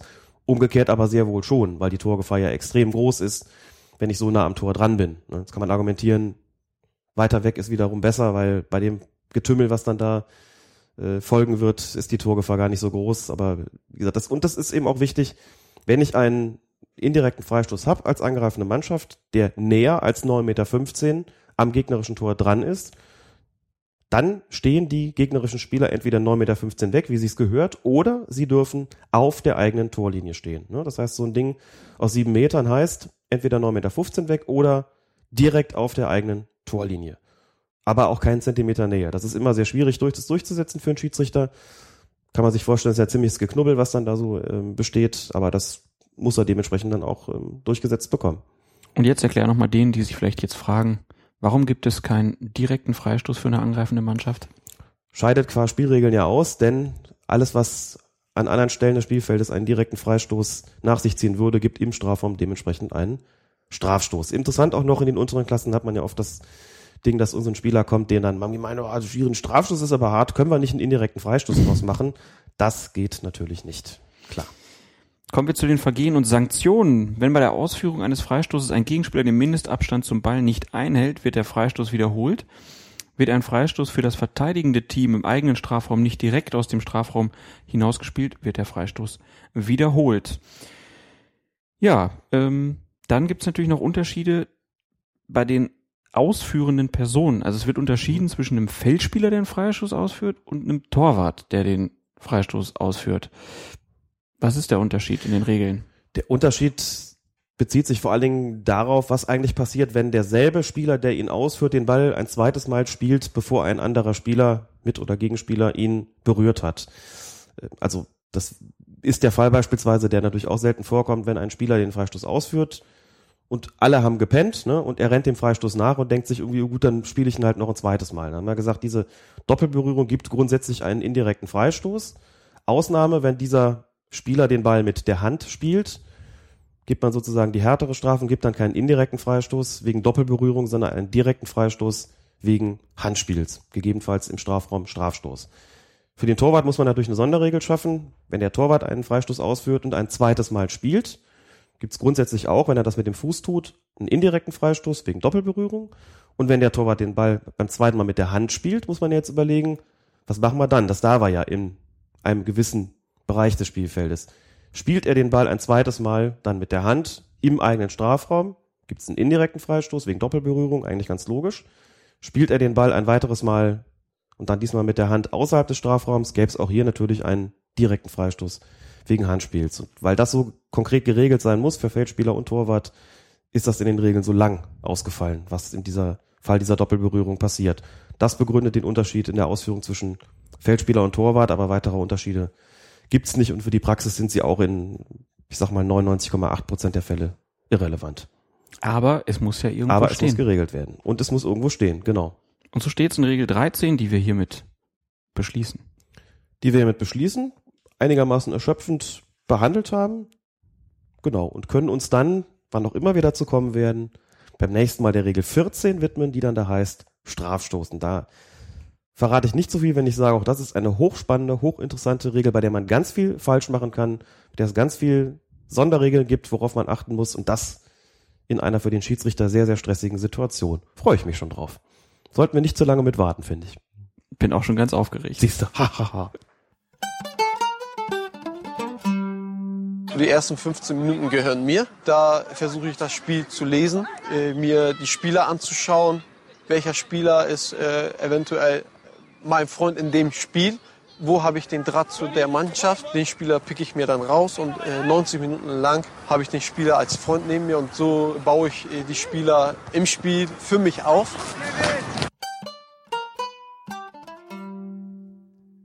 Wir kommen zu euren Fragen. Vor Marco hat sich in der Kommentarspalte bei fokusfußball.de gemeldet und schreibt, ein Arbeitskollege von mir trainiert eine F-Jugend im Ruhrgebiet und berichtete mir heute, dass die Spiele seiner F-Jugend ohne Schiedsrichter ablaufen und die Kinder selbst die Entscheidung auf dem Platz treffen. Ich konnte das gar nicht glauben und habe mich in der Folge weitergehend darüber und die Idee dahinter informiert und muss sagen, dass ich das für einen interessanten Ansatz halte. Frage an euch, falls es noch nicht im Podcast behandelt wurde, was haltet ihr vom Spiel ohne Schiedsrichter? Könnt ihr euch das in höheren Altersklassen vorstellen und wo sind die Grenzen dieses Modells? Erstmal so generell, wie findest du die Idee, dass Kids ohne Schiedsrichter agieren? Ist doch eine gute Sache. Ich meine, die stressigen Momente, die die Kinder bei diesen Spielen haben, resultieren, glaube ich, auch eher aus unsachlichen Einmischungen ihrer Eltern und manchmal auch der entsprechenden Betreuer, als daraus, dass sie selbst untereinander in Streit geraten. Das äh, ist in diesen Jugendspielklassen eigentlich noch kein wirkliches Problem, meiner Erfahrung nach. Die Eltern sind sehr wohl eins, deswegen wird ja vereinzelt auch schon so eine so eine Art elternfreie Zone getestet, ne? also dass die Eltern dann 10, 15 Meter entfernt sein müssen. Das ist, glaube ich, auch Teil dieser Fairplay-Liga. Auch Teil ne? dieser Fairplay-Liga, genau. Nur die beiden Schiedsrichter, die sind zusammen in einer Coaching-Zone sozusagen. Die Schiedsrichter, äh, die Kinder entscheiden selber, wie es weitergeht. Bei strittigen Entscheidungen entscheiden dann, glaube ich, Ja. die Trainer zusammen und die Eltern, die sind halt deutlich weit, weiter weg vom Spielfeld, was natürlich dazu führt, dass die Kinder sich einfach aufs Kicken konzentrieren können Genau. und nicht die ganze Zeit von außen, ja, durch Rufereien irgendwie behelligt werden und durcheinander gebracht werden und aggressiv gemacht werden und was auch immer. Ja. Und deswegen klingt das doch erstmal ganz vernünftig, wenn man von den Kindern dann auch so ein bisschen verlangt, die Konfliktfälle untereinander zu regeln, sich zu überlegen, wann war hier faul, was, was gibt's dann? Und dass eben ein Erwachsener nur im Fall der Fälle dementsprechend eingreift, halte ich grundsätzlich für eine, für eine gute Geschichte. Da gibt's ja auch keine Massenschlägereien bei den Kleinen. Ne? Inwieweit das jetzt irgendwie darüber hinaus denkbar ist, ist natürlich auch immer so eine philosophische Frage. Also ich bin jetzt gerade wegen des Vortrags in Freiburg gewesen, habe dann einen Freund getroffen, der seit Jahren in der bunten Liga spielt in Freiburg, also nicht dem geregelten Spielbetrieb nach Verein, sondern von Freizeitmannschaften, die sich einen eigenen Spielbetrieb organisiert haben, wie es das halt in einigen Teilen in Deutschland gibt. Nur ist in Freiburg die Besonderheit, ich nehme zumindest an, dass es eine ist, ähm, vielleicht gibt es das in anderen Landstrichen auch, in Freiburg spielt man schon seit Jahren in der Bundesliga ohne Schiedsrichter. Das heißt, auch da müssen sich die Mannschaften dann einigen, wann ein Abseits vorliegt und wann ein Foulspiel vorliegt. Und ich habe mit dem Freund darüber gesprochen, wie das funktioniert und er sagt, das klappt. Natürlich gibt's auch da immer wieder Spiele gegen Mannschaften, wo man sich jetzt untereinander nicht so wirklich grün ist, sich nicht so wirklich gerne mag und wo Leute dabei sind, die vielleicht dann, wie er sagt, ein Übermaß an Ehrgeiz mitbringen und dann nicht akzeptieren mögen, wenn eine Entscheidung gegen sie getroffen worden ist. Aber er sagt, das läuft im Großen und Ganzen gut. Natürlich aber auch deshalb, weil da halt einfach weniger auf dem Spiel steht. Klar sind da auch genügend dabei, die so ein Spiel gewinnen wollen, die die bunte Liga gewinnen wollen. Aber anders als im regulären Spielbetrieb geht's da halt nicht im Auf- und Abstieg. Insofern ist es auch nicht ganz so wichtig. Da funktioniert das in Spielen, in Wettbewerbsspielen, wo es eben um Auf- und Abstieg geht, in welchen Klassen auch immer, bezweifle ich ganz ehrlich, dass es ohne einen neutralen, ohne einen unparteiischen möglich ist, diese Spiele über die Bühne zu bringen. Glaube ich, möchte es noch nicht mal wirklich auf den Versuch ankommen lassen. Es gibt wahrscheinlich dann äh, die eine oder andere Ausschreitung, aber bei den Kleinen, also gerade die daran zu führen, finde ich, glaube ich, noch eine gute Idee. Da gibt's ja auch noch ganz andere Dinge, wo sie also nicht ganz so streng gesehen werden, wie das bei den älteren Jugendspielern oder dann auch bei den Erwachsenen der Fall ist. Ne? Da wird nicht so sehr darauf geachtet, ob die beim Einwurf wirklich auch stehen bleiben. Da gibt's teilweise keinen Abseits oder überhaupt keinen Abseits. Nee, gibt's nicht. Erst ab der D-Jugend, glaube ich, ne? Erst ab der D-Jugend, es mag auch noch mal regional verschieden sein. Ja. Vielleicht wird auch in einigen Landesverbänden schon in der E-Jugend mit Abseits gespielt. Also sie werden allmählich daran geführt und warum sollen sie nicht solche Sachen ähm, dann erstmal untereinander klären, halte ich eigentlich für eine gute Sache, die aber, wie ich vermute, dann schon rein altersmäßig ihre Grenzen hat, wenn diese Spieler dann eben auch älter werden. Es sei denn, man schafft es dann halt mehrere Altersklassen so nach und nach. Hm. Die spielen alle immer ohne Schiedsrichter und irgendwann sagen so, Ja, vielleicht. brauchen wir gar nicht. vielleicht. Aber es ist, ist ein fernes Ziel. Und dann müssten ja auch alle die Regeln alle so kennen. das kommt natürlich noch dazu. Kommen wir zu den nächsten Fragen von Arno Nüm, auch in der Kommentarspalte. Beim Champions League Spiel der Frauen zwischen Wolfsburg und Potsdam lag in der zweiten Halbzeit ein Ball oben auf dem Tornetz. Der Abstoß wurde trotzdem ausgeführt. Gibt es Regelungen, welchen Abstand Bälle vom Spiel haben müssen?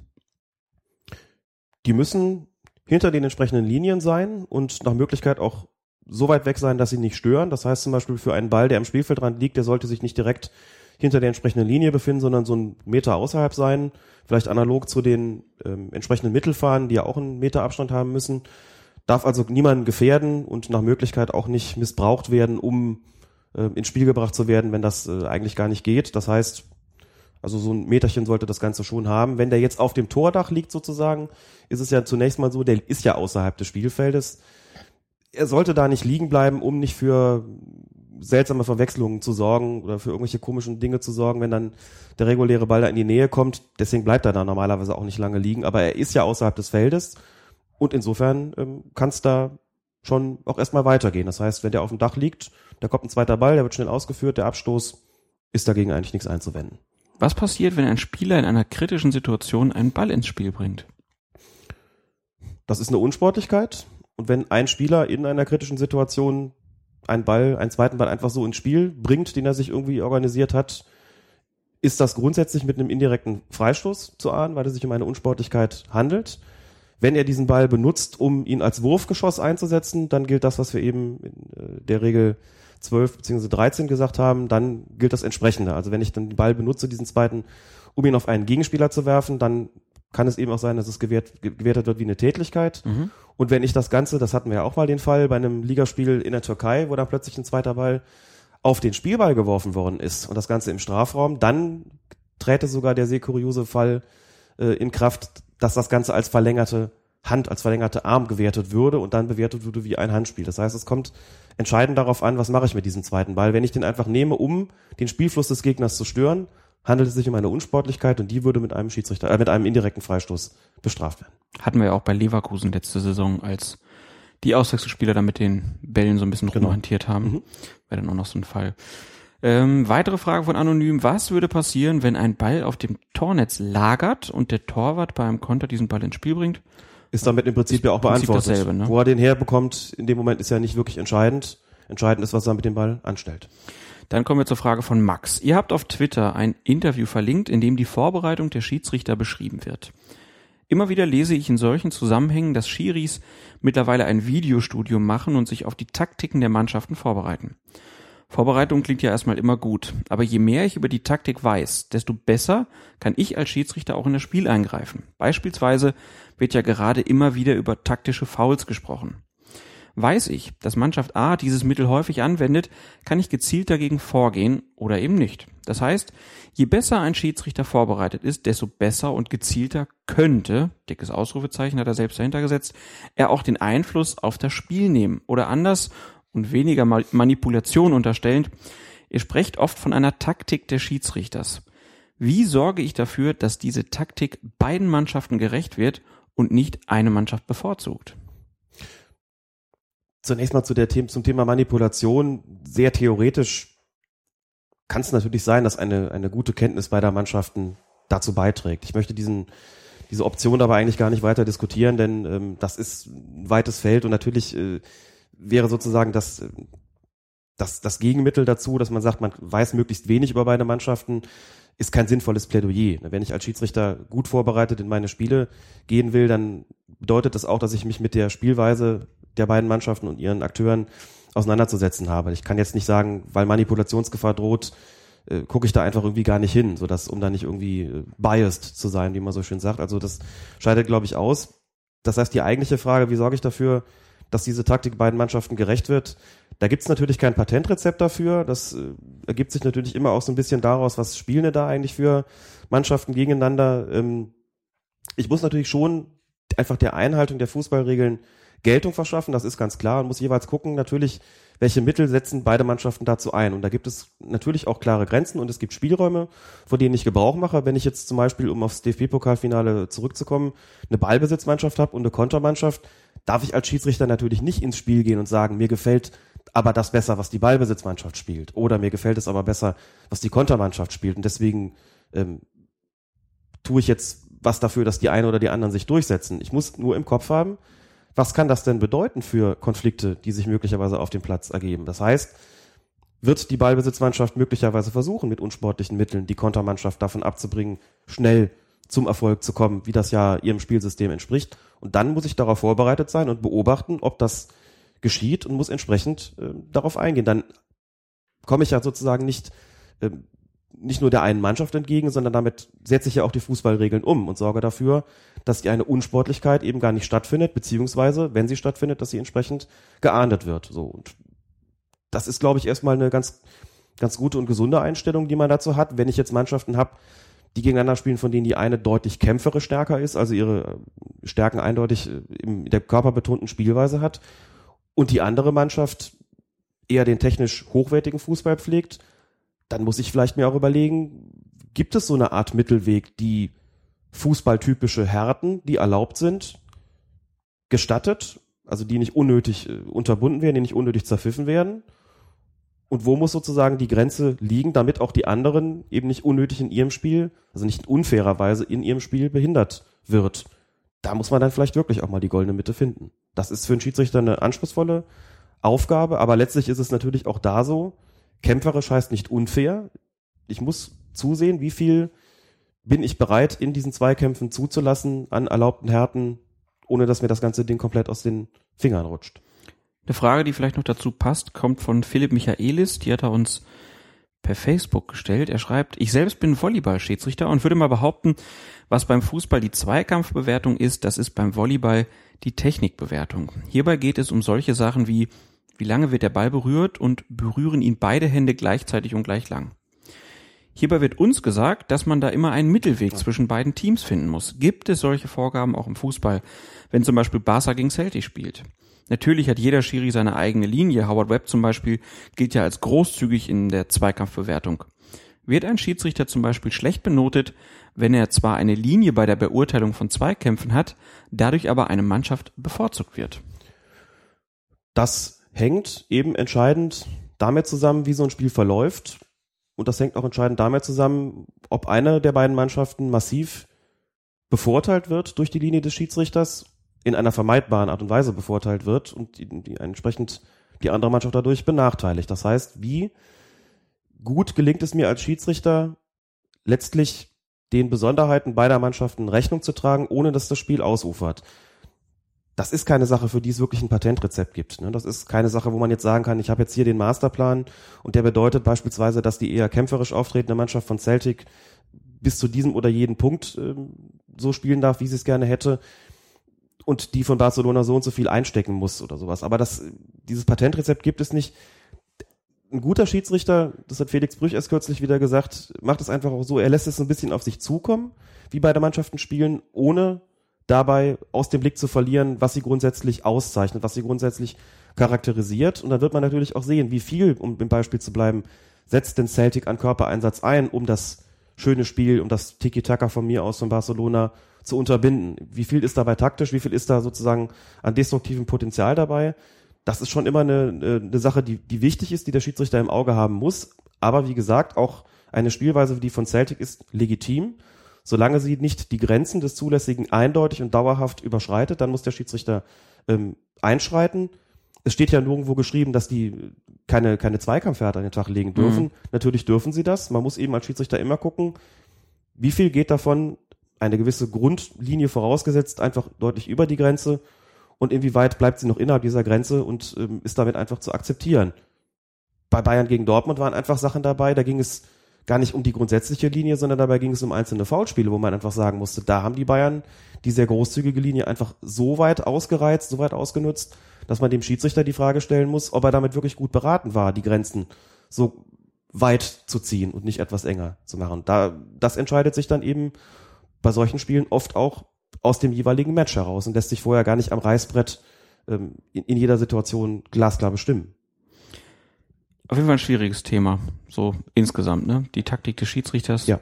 Da wollen wir gar nicht mit der Manipulation jetzt anfangen, ähm, aber gerade wenn man eine Holzfällertruppe und ein Filigrantechniker-Ensemble hat, ist es schwierig, die beiden ja mit gleichen Maßstäben zu bewerten. Und letztlich gilt aber auch da, der Schiedsrichter muss die Gesundheit der Spieler schützen und wenn er denn das Gefühl hat, dass eine Mannschaft die Grenzen diesbezüglich zu häufig überschreitet, muss er da entsprechend eingreifen. Taktische Fouls tun ja nicht weh. Mhm. Ne? Nicht körperlich weh, taktische Fouls tun nur dem Spiel der betreffenden Mannschaft weh. Und das ist eben die Voraussetzung, äh, die Schiedsrichter heute mitbringen können, ist eben heute, dass sie ein Spiel lesen können, dass sie ein Spiel lenken können, dass sie ein entsprechendes taktisches Grundverständnis haben, dass sie richtig stehen, ähm, dass sie auch wissen, wie sind vielleicht die Laufwege der Mannschaft, damit sie nicht im Weg stehen und so weiter und so fort. Das sind alles Punkte, die zeichnen einen guten Schiedsrichter aus, heute in noch wesentlich größerem Maße, als das früher der Fall gewesen ist.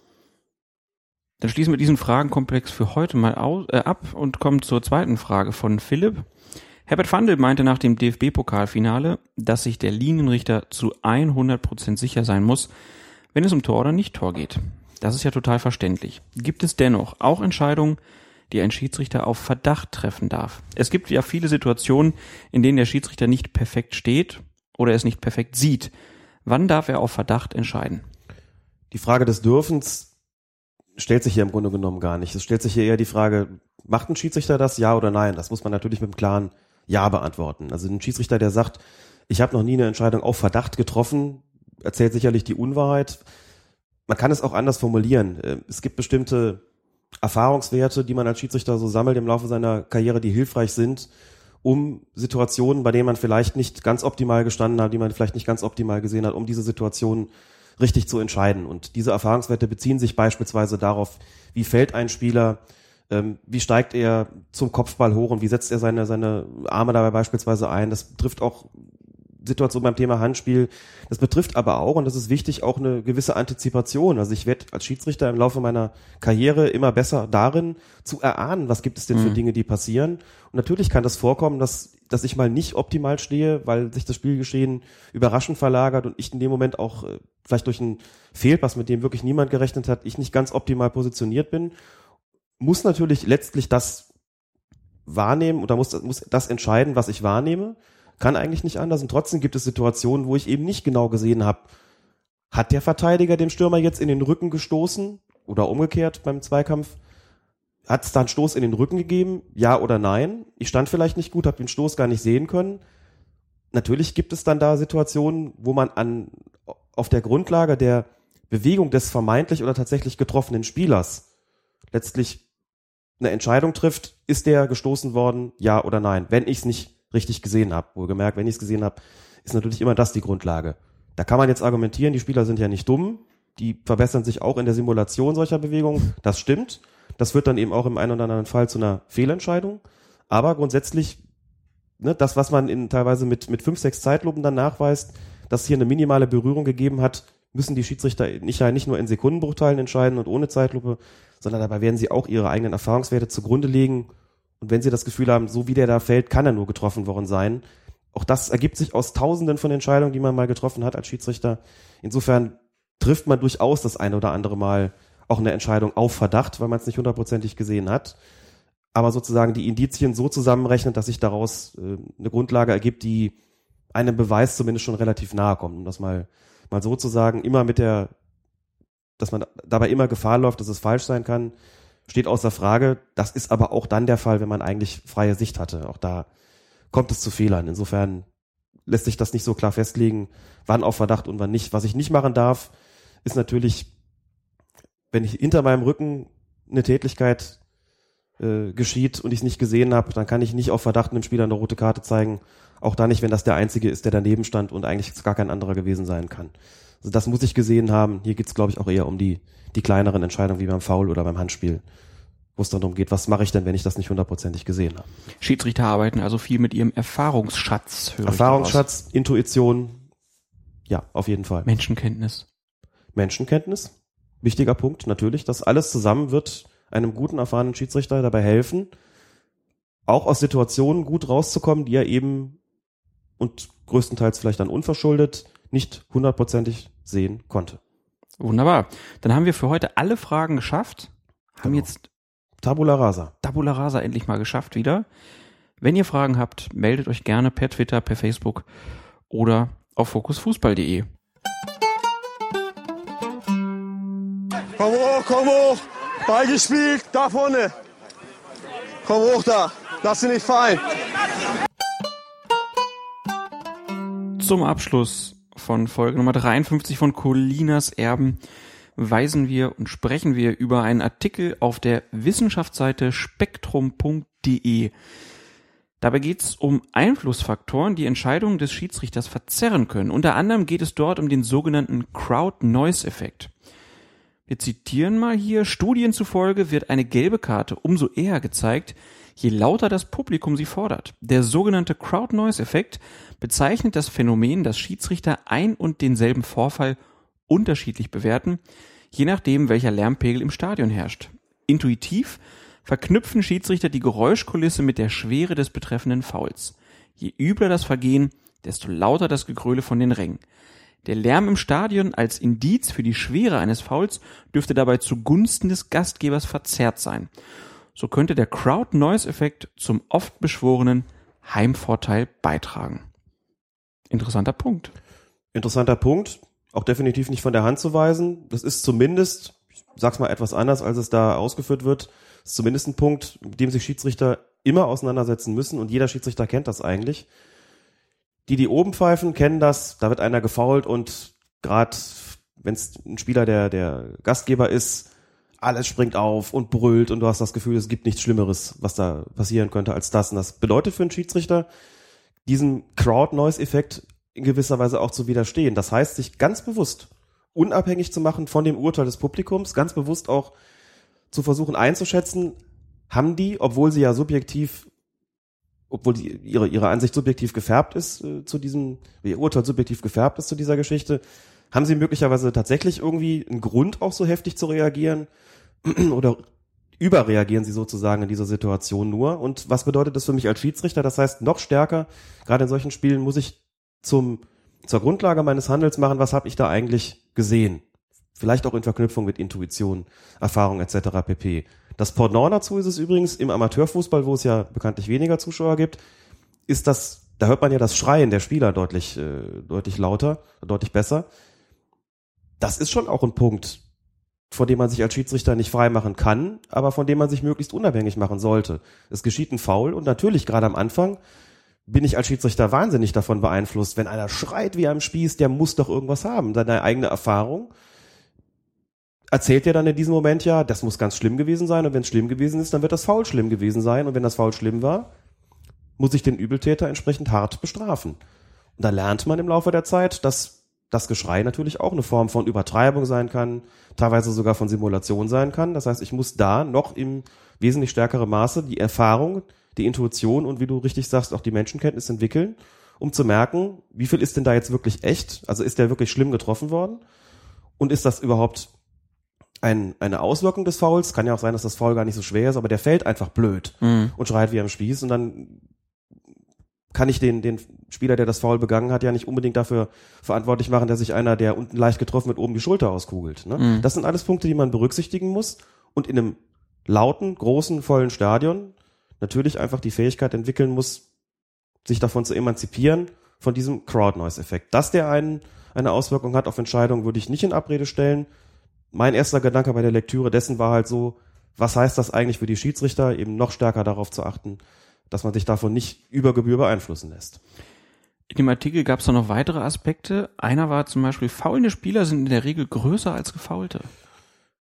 Habe ich erstmal gestutzt, gedacht, ist das wirklich so? Und habe dann aber eigentlich als nächstes sofort daran gedacht, wie groß eigentlich meine eigenen Schwierigkeiten waren in Zweikämpfen zwischen deutlich unterschiedlich Ja. großen Spielern. Dass du einfach denkst, so der, der kleinere von beiden, der fällt dann vielleicht einfach sehr schnell, weil der größere ihm körperlich überlegen ist. Und du überlegst dir dann als Schiedsrichter, wie gehe ich mit solchen Zweikämpfen um? Der Große hat ja auch irgendwo ein Recht darauf, eine gewisse Zweikampfwerte an den Tag legen äh, zu dürfen. So, und den kann ich ja jetzt nicht für das kleinste Ding bestrafen, nur weil der Gegenspieler ein Kopf kleiner ist als er. Das ist schwierig.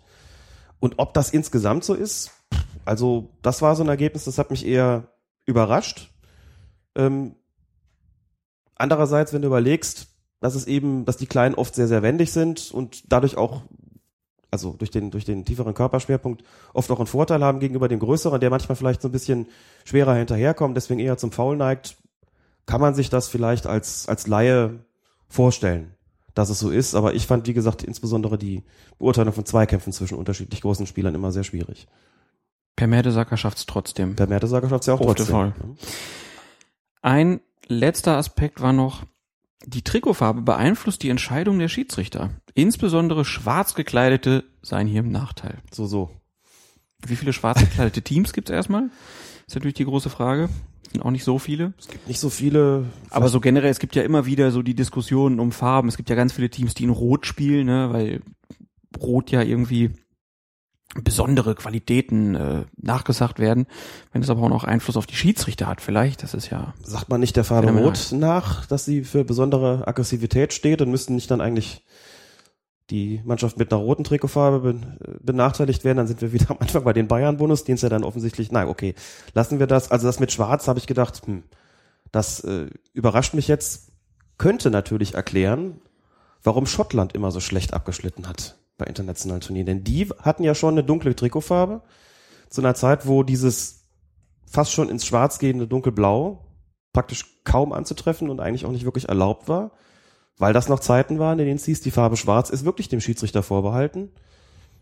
Und da gab es tatsächlich, und das waren eigentlich immer außergewöhnliche Momente, wenn Schottland gespielt hat und man plötzlich einen Schiedsrichter in einem roten Trikot gesehen hat, so in den, in den 80er Jahren. Und sagt, boah, das gibt's doch gar nicht. Ne? Das fand ich immer was, was ganz Besonderes. Das waren ja auch Trikots, die, die wurden nirgendwo angeboten zum Kaufen. Plötzlich hat der Schiedsrichter eine andere Farbe. Das war, als ob mir jemand gesagt hätte, es gibt gar keine Schwerkraft. Ein Schiedsrichter in Rot. Und heute ist es normal. Vielleicht erklärt es das ja, weil die ja immer in fast an ein schwarz innerndes Blau gespielt haben und selten wirklich weit gekommen sind. Vielleicht lag es daran, dass sie in Dunkel gespielt haben. Also das, nein. oder Neuse Ernst, Neuseeland. Ganz in schwarz. ja. Dann ohne Niederlage aus dem Turnier rausgeflogen. Bitter. Also ob das wirklich so stimmt. Na gut, wenn die Damen und Herren Wissenschaftler das hier rausgefunden haben wollen, ich habe an dem Punkt eigentlich mir gedacht, hm, ich ich weiß es nicht. Also habe hab ich mich wirklich als Schiedsrichter von der Trikotfarbe beeinflussen lassen? Unterbewusst. Alles unterbewusst. Natürlich unterbewusst. Und dann kann ich ja auch rational kaum widersprechen. Wir werden diesen Artikel auf jeden Fall verlinken, genauso wie ein Interview des Magazins der Süddeutschen Zeitung. Da gab es ein Gespräch mit Herbert Fandl, Helmut Krug und WM-Schiedsrichter Felix Brüch. Lass uns mal über so ein paar Aussagen aus dem Interview sprechen. Erstmal fand ich es ganz gut. Krug sagte, jeder wünscht sich natürlich ein Finale oder Halbfinale zu pfeifen. Herbert und ich mussten bei unseren Welt- und Europameisterschaften immer früh nach Hause fahren, weil die deutschen Teams so erfolgreich waren. Und dann sagt er, ich müsste lügen, wenn ich sagen würde, ich hätte mich darüber gefreut. Also schon dann auch immer mit Groll nach Hause, na klar. Klar. Als Schiedsrichter will ich auch die großen Spiele pfeifen. Das ist ja schon mal was ganz Besonderes. Und dann haben sie einen Aspekt in dem Interview so ein bisschen aufgedröselt, wo sie sagten, früher Schiedsrichter, die hatten es auch ein bisschen einfacher in der Bewertung manchmal, auch in der äußeren Bewertung, weil es einfach nicht so viele Kameras Ja. gab. Viele Details wurden erst richtig in den Mittelpunkt ge gebracht durch die Einführung des Privat, äh, des, nicht die Einführung, sondern dadurch, dass die Privaten das, das Fernsehen dann so, das Fußballfernsehen so ähm, revolutioniert haben praktisch. Sprechen hier äh, explizit ran an, wo dann auf einmal ganz klar gezeigt wurde mit tausend Kameras, der, der hat ihn doch berührt im Strafraum und so. Und dann sprechen sie halt dann darüber, dass das natürlich auch die Schiedsrichter sensibilisiert hat. Und Helmut Krug sagt sogar, Herr Brüch pfeift auf jeden Fall besser als er selbst damals, weil er mittlerweile halt auch eine ganz andere, ein, ein ganz anderes Anforderungsspektrum hat. Mhm. Der muss mehr laufen, der muss sich anders vorbereiten. Der berichtet hier in dem Gespräch, dass er sechsmal pro Woche trainiert, eigenen Fitnesscoach hat und so. Hier wird auch viel über äh, Fitnessstudium und so gesprochen. Aber dieser Effekt, dass wirklich das Privatfernsehen, die vielen Kameras dann dazu geführt haben, dass sich so viel verändert hat in der Betrachtung des Spiels, das ist ja eigentlich klar, aber mir war es gar nicht so bewusst. Mir war es auch nicht so bewusst, möglicherweise deshalb, weil man mit diesen Veränderungen auch groß geworden ist und die sich quasi schleichend vollzogen haben, so dass man, wenn man heute zurückschaut, dass einem vielleicht erst dann so richtig auffällt, was das für Veränderungen nach sich gezogen hat. Es stimmt auf jeden Fall, denn jetzt, als du gesprochen hast, ist mir spontan so ein paar Situationen eingefallen.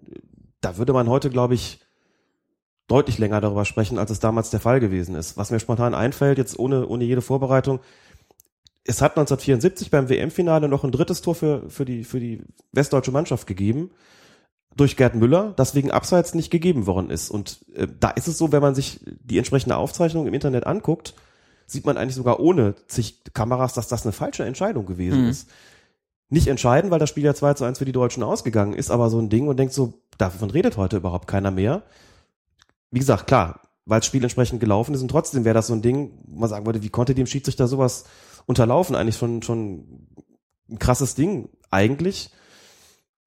Dann ähm, hat es in den, in den 30ern auch eine Weltmeisterschaft gegeben, wo, wo Italien, glaube ich, die- mit den Schiedsrichtern ziemlich im Bunde gewesen sein muss. Da müssen auch, sagen Augenzeugenberichte heute Fehlentscheidungen gegeben haben, die himmelschreiend gewesen sind.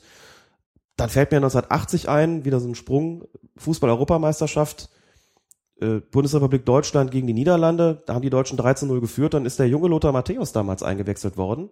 Hat einen Foul gemacht, von dem man heute erstens sagen würde, das war eine Notbremse, aber es war deutlich außerhalb des Strafraums. Und deutlich heißt in dem Fall anderthalb, zwei Meter. Also auch das eigentlich ohne große technische Hilfsmittel zu erkennen. Es gab einen Strafstoß. Mhm. Die Deutschen haben das Spiel 3 zu 2 gewonnen. Insofern ist auch da letztlich nichts passiert. Aber auch so eine krasse Fehlentscheidung im Grunde genommen. Man sagt, was hat er da gesehen? Das war noch nicht mal knapp. Das gilt aber für viele Spiele, die man heute schaut, wenn man sich da so ein bisschen auf die Schiedsrichter versteift und insbesondere, das empfehle ich wirklich mal, bei den großen Spielen auf die Assistenten zu achten. Die haben teilweise Amok gewunken. Die wussten teilweise gar nicht, wie sie laufen mussten, haben da mit ihrem Fähnchen gewedelt, dass man sich gefragt hat, was ist eigentlich genau deren Aufgabe da draußen? Das sogenannte Jahrhundertspiel da von Günther Netzer, Deutschland gegen Eng- England gegen Deutschland, das habe ich mal in voller Länge gesehen und war erstaunt, was die, die Linienrichter damals draußen eigentlich, was haben die da angezeigt? Teilweise gar nichts, teilweise wild irgendwie gewedelt mit den Fahnen, das hat auch keinen interessiert. Also lange Rede, kurzer Sinn. Das ist auf jeden Fall so natürlich, dass heute den Schiedsrichtern eben sowas nachgewiesen werden kann und deswegen deutlich länger drüber gesprochen wird. Gibt aber auch Ausnahmen, Stichwort eben Wembley-Tor 1966. Gehen wir mal davon aus, dass nach allem, was man so an, an menschlichen Erkenntnissen da anwendet, dass der Ball die Linie nicht äh, überschritten hatte, aber dass so eine, so eine strittige Entscheidung, da Hilfe auch Torlinientechnologie, also die würde wahrscheinlich helfen in dem Fall, aber das ist sicherlich ein Ding, das ist nicht so krass falsch gewesen wie andere Entscheidungen, die ich jetzt beispielhaft genannt habe. Aber das, das Wembley-Tor, das, da wird Ja, auch ja. drüber gesprochen, sagen sie, das hätte damals direkt danach gar nicht so in der Betrachtung, äh, Mhm. wäre das gar nicht so diskutiert worden. Das ist erst später dann so als Hauptaugenmerk auf dieses Spiel dann immer größer geworden. Direkt Mhm. danach war das wohl gar nicht so ein wildes Thema irgendwie. Wenn man sich den Kommentar von Rudi Michel damals an, Ja. den Originalkommentar, der bleibt auch kaum dabei hängen. Der sagt Tor, nein, kein Tor, doch Tor. Und dann, die reden halt drüber, der Schiedsrichter, äh, Gottfried Dienst mit äh, seinem Linienrichter Tofi Bagramov und dann wird entschieden, das war ein Tor und dann ist es halt Tor. Und damit ist es durch. So. Da gibt's keine große Zeitlupe und auch kein großes Diskutieren und Lamentieren darüber. Das war so Feierabend. So, wenn Trotzdem man das heute hört, denkt man sich, hm, Ja, okay. der, der Dienst ist trotzdem da überhaupt nicht mit glücklich geworden, hat er auch mal berichtet. Nein, ist er natürlich nicht. Aber Bagramov noch hat ein. Stadion nach sich benannt bekommen. Ganz verrückt. Aber nochmal zurück zu dem Interview, da sagen sie dann halt auch, naja, es gibt ja so Hitzköpfe wie Jürgen Klopp oder Christian äh, Streich, ähm, den hätte man früher mehr durchgehen lassen, zum Beispiel. Äh, oder gab es die damals gar nicht, ist dann die Frage. Und dann fangen die an, so aufzuzählen. Kalli Feldkamp, Winnie Schäfer, Friedhelm Funkel, äh, Christoph Daum. Und Krug erzählt dann, Winnie Schäfer hat mich mehrfach nach Spielen angerufen, um sich zu entschuldigen. Das wäre ja schon mal auch heiß.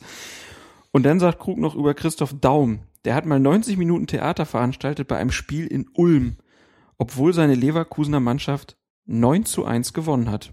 Das war das gleiche Programm wie bei Klopp, nur ohne Mikro und Kameras. Deshalb hat's keinen interessiert. Ja. Der ist auch, abgefahren eigentlich, ne? Aber gut, der Fußball ist halt noch ein bisschen größer geworden. Kann man ja nicht abstreiten auf jeden Fall. Und Brüch sagt dann auch so schön, damals gab es ja auch noch keinen Dompteur. Selbst Brüch nennt den vierten offiziellen Dompteur. Die Funktion hat er aber auch wirklich, das muss man ja einfach auch so sagen. Dafür ist er ja auch letztlich eingestellt worden, um diesen Veränderungen Rechnung zu tragen. Das ist eine unmittelbare Konsequenz daraus. Auch daran zeigt sich ja einfach, wie sehr sich diese Sache geändert hat. Natürlich auch deshalb, dass sie stärker in den Fokus der Öffentlichkeit gerückt ist, klar. Felix Brüch möchte dann übrigens nicht über das Phantomtor sprechen. Mhm. Lehnt er kategorisch ab. Finde ich auch ganz interessant. Dann wird noch drüber gesprochen, wie vermeidet man dauernd im Wege zu stehen? Brüch sagt Erfahrung. Sie müssen die typischen Bewegungen und Laufwege der Spieler genau kennen, das Spiel lesen können. Und Fandel ergänzt, wer heute zum Beispiel ein Bayern-Spiel pfeift und nicht weiß, was es bedeutet, dass eine Ribery auf dem Platz steht, hat in der Top-Schiedsrichterei nichts zu suchen. Also auch bei den deutschen Schiedsrichtern ist angekommen, man muss sich vorher mit den Mannschaften ein bisschen beschäftigen. Das ist richtig. Und gerade was Felix Brüch sagt zum Thema Erfahrung, das bedeutet auch Antizipationsvermögen. Ich muss schon in der Lage sein, auch vorauszuahnen, was als nächstes geschehen wird, um dementsprechend präsent zu sein, ohne im Weg zu stehen. Das sind alles Geschichten, da kann man was optimieren. Es ist natürlich so, die, gerade im Bereich der Spitzenschiedsrichter geht es einfach sehr, sehr eng zu. Die sind alle sehr, sehr gut und manchmal entscheiden einfach Nuancen darüber, ob es eine, eine gute, eine sehr gute oder eine ausgezeichnete Schiedsrichterleistung dann letztlich gibt oder auch eine schlechte. Das hängt auch mit der Vorbereitung zusammen. Natürlich auch mit der Erfahrung, mit dem Antizipationsvermögen, individuellen Stärken und Schwächen und so weiter. Aber Wandel sagt ja auch, und du hast ja auch schon erwähnt, ganz deutlich, ähm, wir haben früher individuell trainiert. Heute ist das alles professionalisiert. Zum Glück muss man natürlich sagen. Es wäre auch schlecht, wenn es anders wäre, wenn man die Schiedsrichter da eigentlich da einfach äh, alleine mit, mit ließe und nicht die neuesten Erkenntnisse aus Sportwissenschaft und was auch immer äh, zu Rate ziehen würde. Und wenn man mit ihnen nicht ihre Spiele nochmal aufbereiten würde und ihnen klar machen würde, wo wart ihr schon gut, wo könnt ihr euch eigentlich verbessern. Früher hat es einfache, simple Beobachtungen gegeben, die sind auch nicht durch große, nicht großartig durch Fernsehaufnahmen gestützt worden. Heute sieht's völlig anders aus. Heute kann jeder Schiedsrichter in einem eigenen Portal sich nicht nur die eigenen Spiele nochmal angucken, sondern es werden auch Situationen rausgegriffen. Da wird dann nochmal, also die Beobacht, die, die, die Behauptung des Beobachters zu irgendeiner Szene oder die Analyse wird dann nochmal extra gestützt durch einen Verweis auf die entsprechende Szene, die dann über das Videoportal für die Bundesliga-Schiedsrichter abrufbar ist. Das heißt, zunehmende Professionalisierung, aber das muss auch sein, denn wie will man sich sonst verbessern? Und das wird jetzt auch bei der Weltmeisterschaft natürlich wieder so sein, dass dieses gestiegene Medieninteresse und jetzt kommt das Spray noch dazu zum einen, die Torlinientechnologie, dass die Schiedsrichter sind natürlich auch immer stärker unter Druck, ganz klar. Und es wird auch wieder interessant sein zu sehen, wie schlagen sich eigentlich die Schiedsrichter aus den Kontinentalverbänden, die jetzt als sportlich nicht so stark gelten. Ist ja auch Teil des Interviews, wo dann Ja. gefragt wird, werden wir die besten Schiedsrichter der Welt bei der Weltmeisterschaft haben? Klare Antwort, nein. Wir werden auch die Besten sehen, aber wir werden eben nicht nur die Besten sehen, sondern wir werden auch Schiedsrichter aus Verbänden sehen, in denen die Spiele eben nicht vor 50, 60.000 Zuschauern stattfinden, sondern vielleicht vor 2.000 bis 3.000. Und das wird sich bei der WM vermutlich wieder bemerkbar machen und es wird wieder Gezeter geben darüber, dass es doch ein Problem sei, dass beim diesem Turnier nicht die Besten pfiffen, sondern eben Schiedsrichter aus allen entsprechenden Kontinental- und Landesverbänden, aber so ist das geregelt. Die wollen halt auch zum Zug kommen. Dann diskutieren die noch ein bisschen über Siezen oder Duzen. Fandel und Krug sagen, es wird zu viel geduzt heutzutage. Brüch sieht das ein bisschen lockerer, Mhm. sagt oftmals, ist das Du mittlerweile auch angebrachter. Ich glaube, das liegt auch an den neuen Spielergenerationen. Und sie sprechen noch darüber, welche Sprache denn auf dem Feld wichtig ist. Und da muss man sagen, sind Schiedsrichter ja zweisprachig unterwegs. Nämlich? Englisch und Körpersprache. Sozusagen. Die letztere ist natürlich immer die internationalste überhaupt. Und die muss klar und unmissverständlich sein und damit setzt man sich letztlich auch durch. Ich kenne einige Schiedsrichterkollegen, Tobias beispielsweise auch, Tobi Altehänger, der jetzt demnächst aus seinem, von seinem Auslandssemester in Dänemark zurückkommt, der hat da auch gepfiffen. Der hat inzwischen natürlich Dänisch gelernt, kann hervorragend Englisch und wird schon deshalb keine großen Schwierigkeiten gehabt haben. Aber sowohl mit ihm als auch mit anderen habe ich immer mal wieder gesprochen. Die haben auch gesagt, na klar, also die, natürlich ist es von extremem Vorteil, die entsprechende Landessprache zu können oder wenigstens Englisch, aber die Körpersprache ist natürlich letztlich immer das, was wirklich internationales, was alle Spieler auch kennen und womit man sich in letzter Konsequenz gerade in Zweifelsfällen dann auch durchsetzt. Wer die nicht beherrscht und wer die nicht umsetzen kann, dem nützen auch keine Kenntnisse der jeweiligen Landessprache mehr allzu viel, denn das ist letztlich das Entscheidende. So viel also zum Interview mit den drei Schiedsrichtern. Alle Links dann auf fokusfußball.de. Und zum Abschluss wollen wir aber nicht vergessen, du hast noch eine Widmung mitgebracht. Wir widmen die heutige Folge allen, die uns in Düsseldorf Kalkum hören und das aus Gründen. Kalkum hat aber jetzt nichts mit Köln-Kalk zu tun. Oder sind sie Nichts, Düsseldorf und Köln doch, doch so ähnlich? Du meinst, Kalkum ist quasi das Kalk von Düsseldorf? Ich war noch nie da, ich kann es nicht sagen. Beste Grüße aber auf jeden Fall. Und wir sind nach, ja, sind ja dann doch deutlich mehr als 90 Minuten geworden. Am Ende von Folge Nummer 53 bedanken uns äh, für das Interesse. Bedanke mich ganz herzlich bei Alex Feuerherd. Gern geschehen wie immer, es war mir ein Vergnügen. Und wir melden uns dann schon in Kürze, sowohl bei D-Radio Wissen, aber auch während der WM, mit Sicherheit nochmal mit einem Podcast oder irgendwas anderem.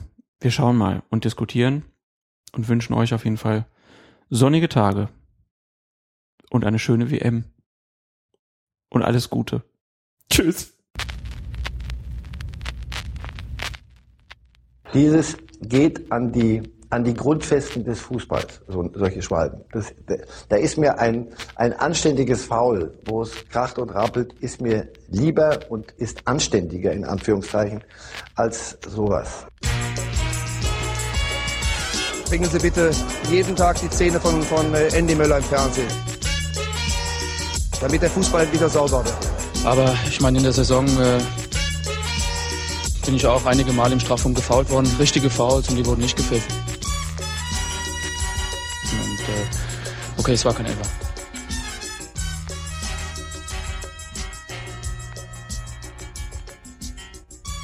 Auf alle Fälle hat er dafür gesorgt, dass seitdem das äh, eine krasse Unsportlichkeit ist, eine Schwalbe. Wir haben darüber debattiert, wir haben durch Andreas Möller darüber diskutiert. Hat ja auch was Gutes, ja.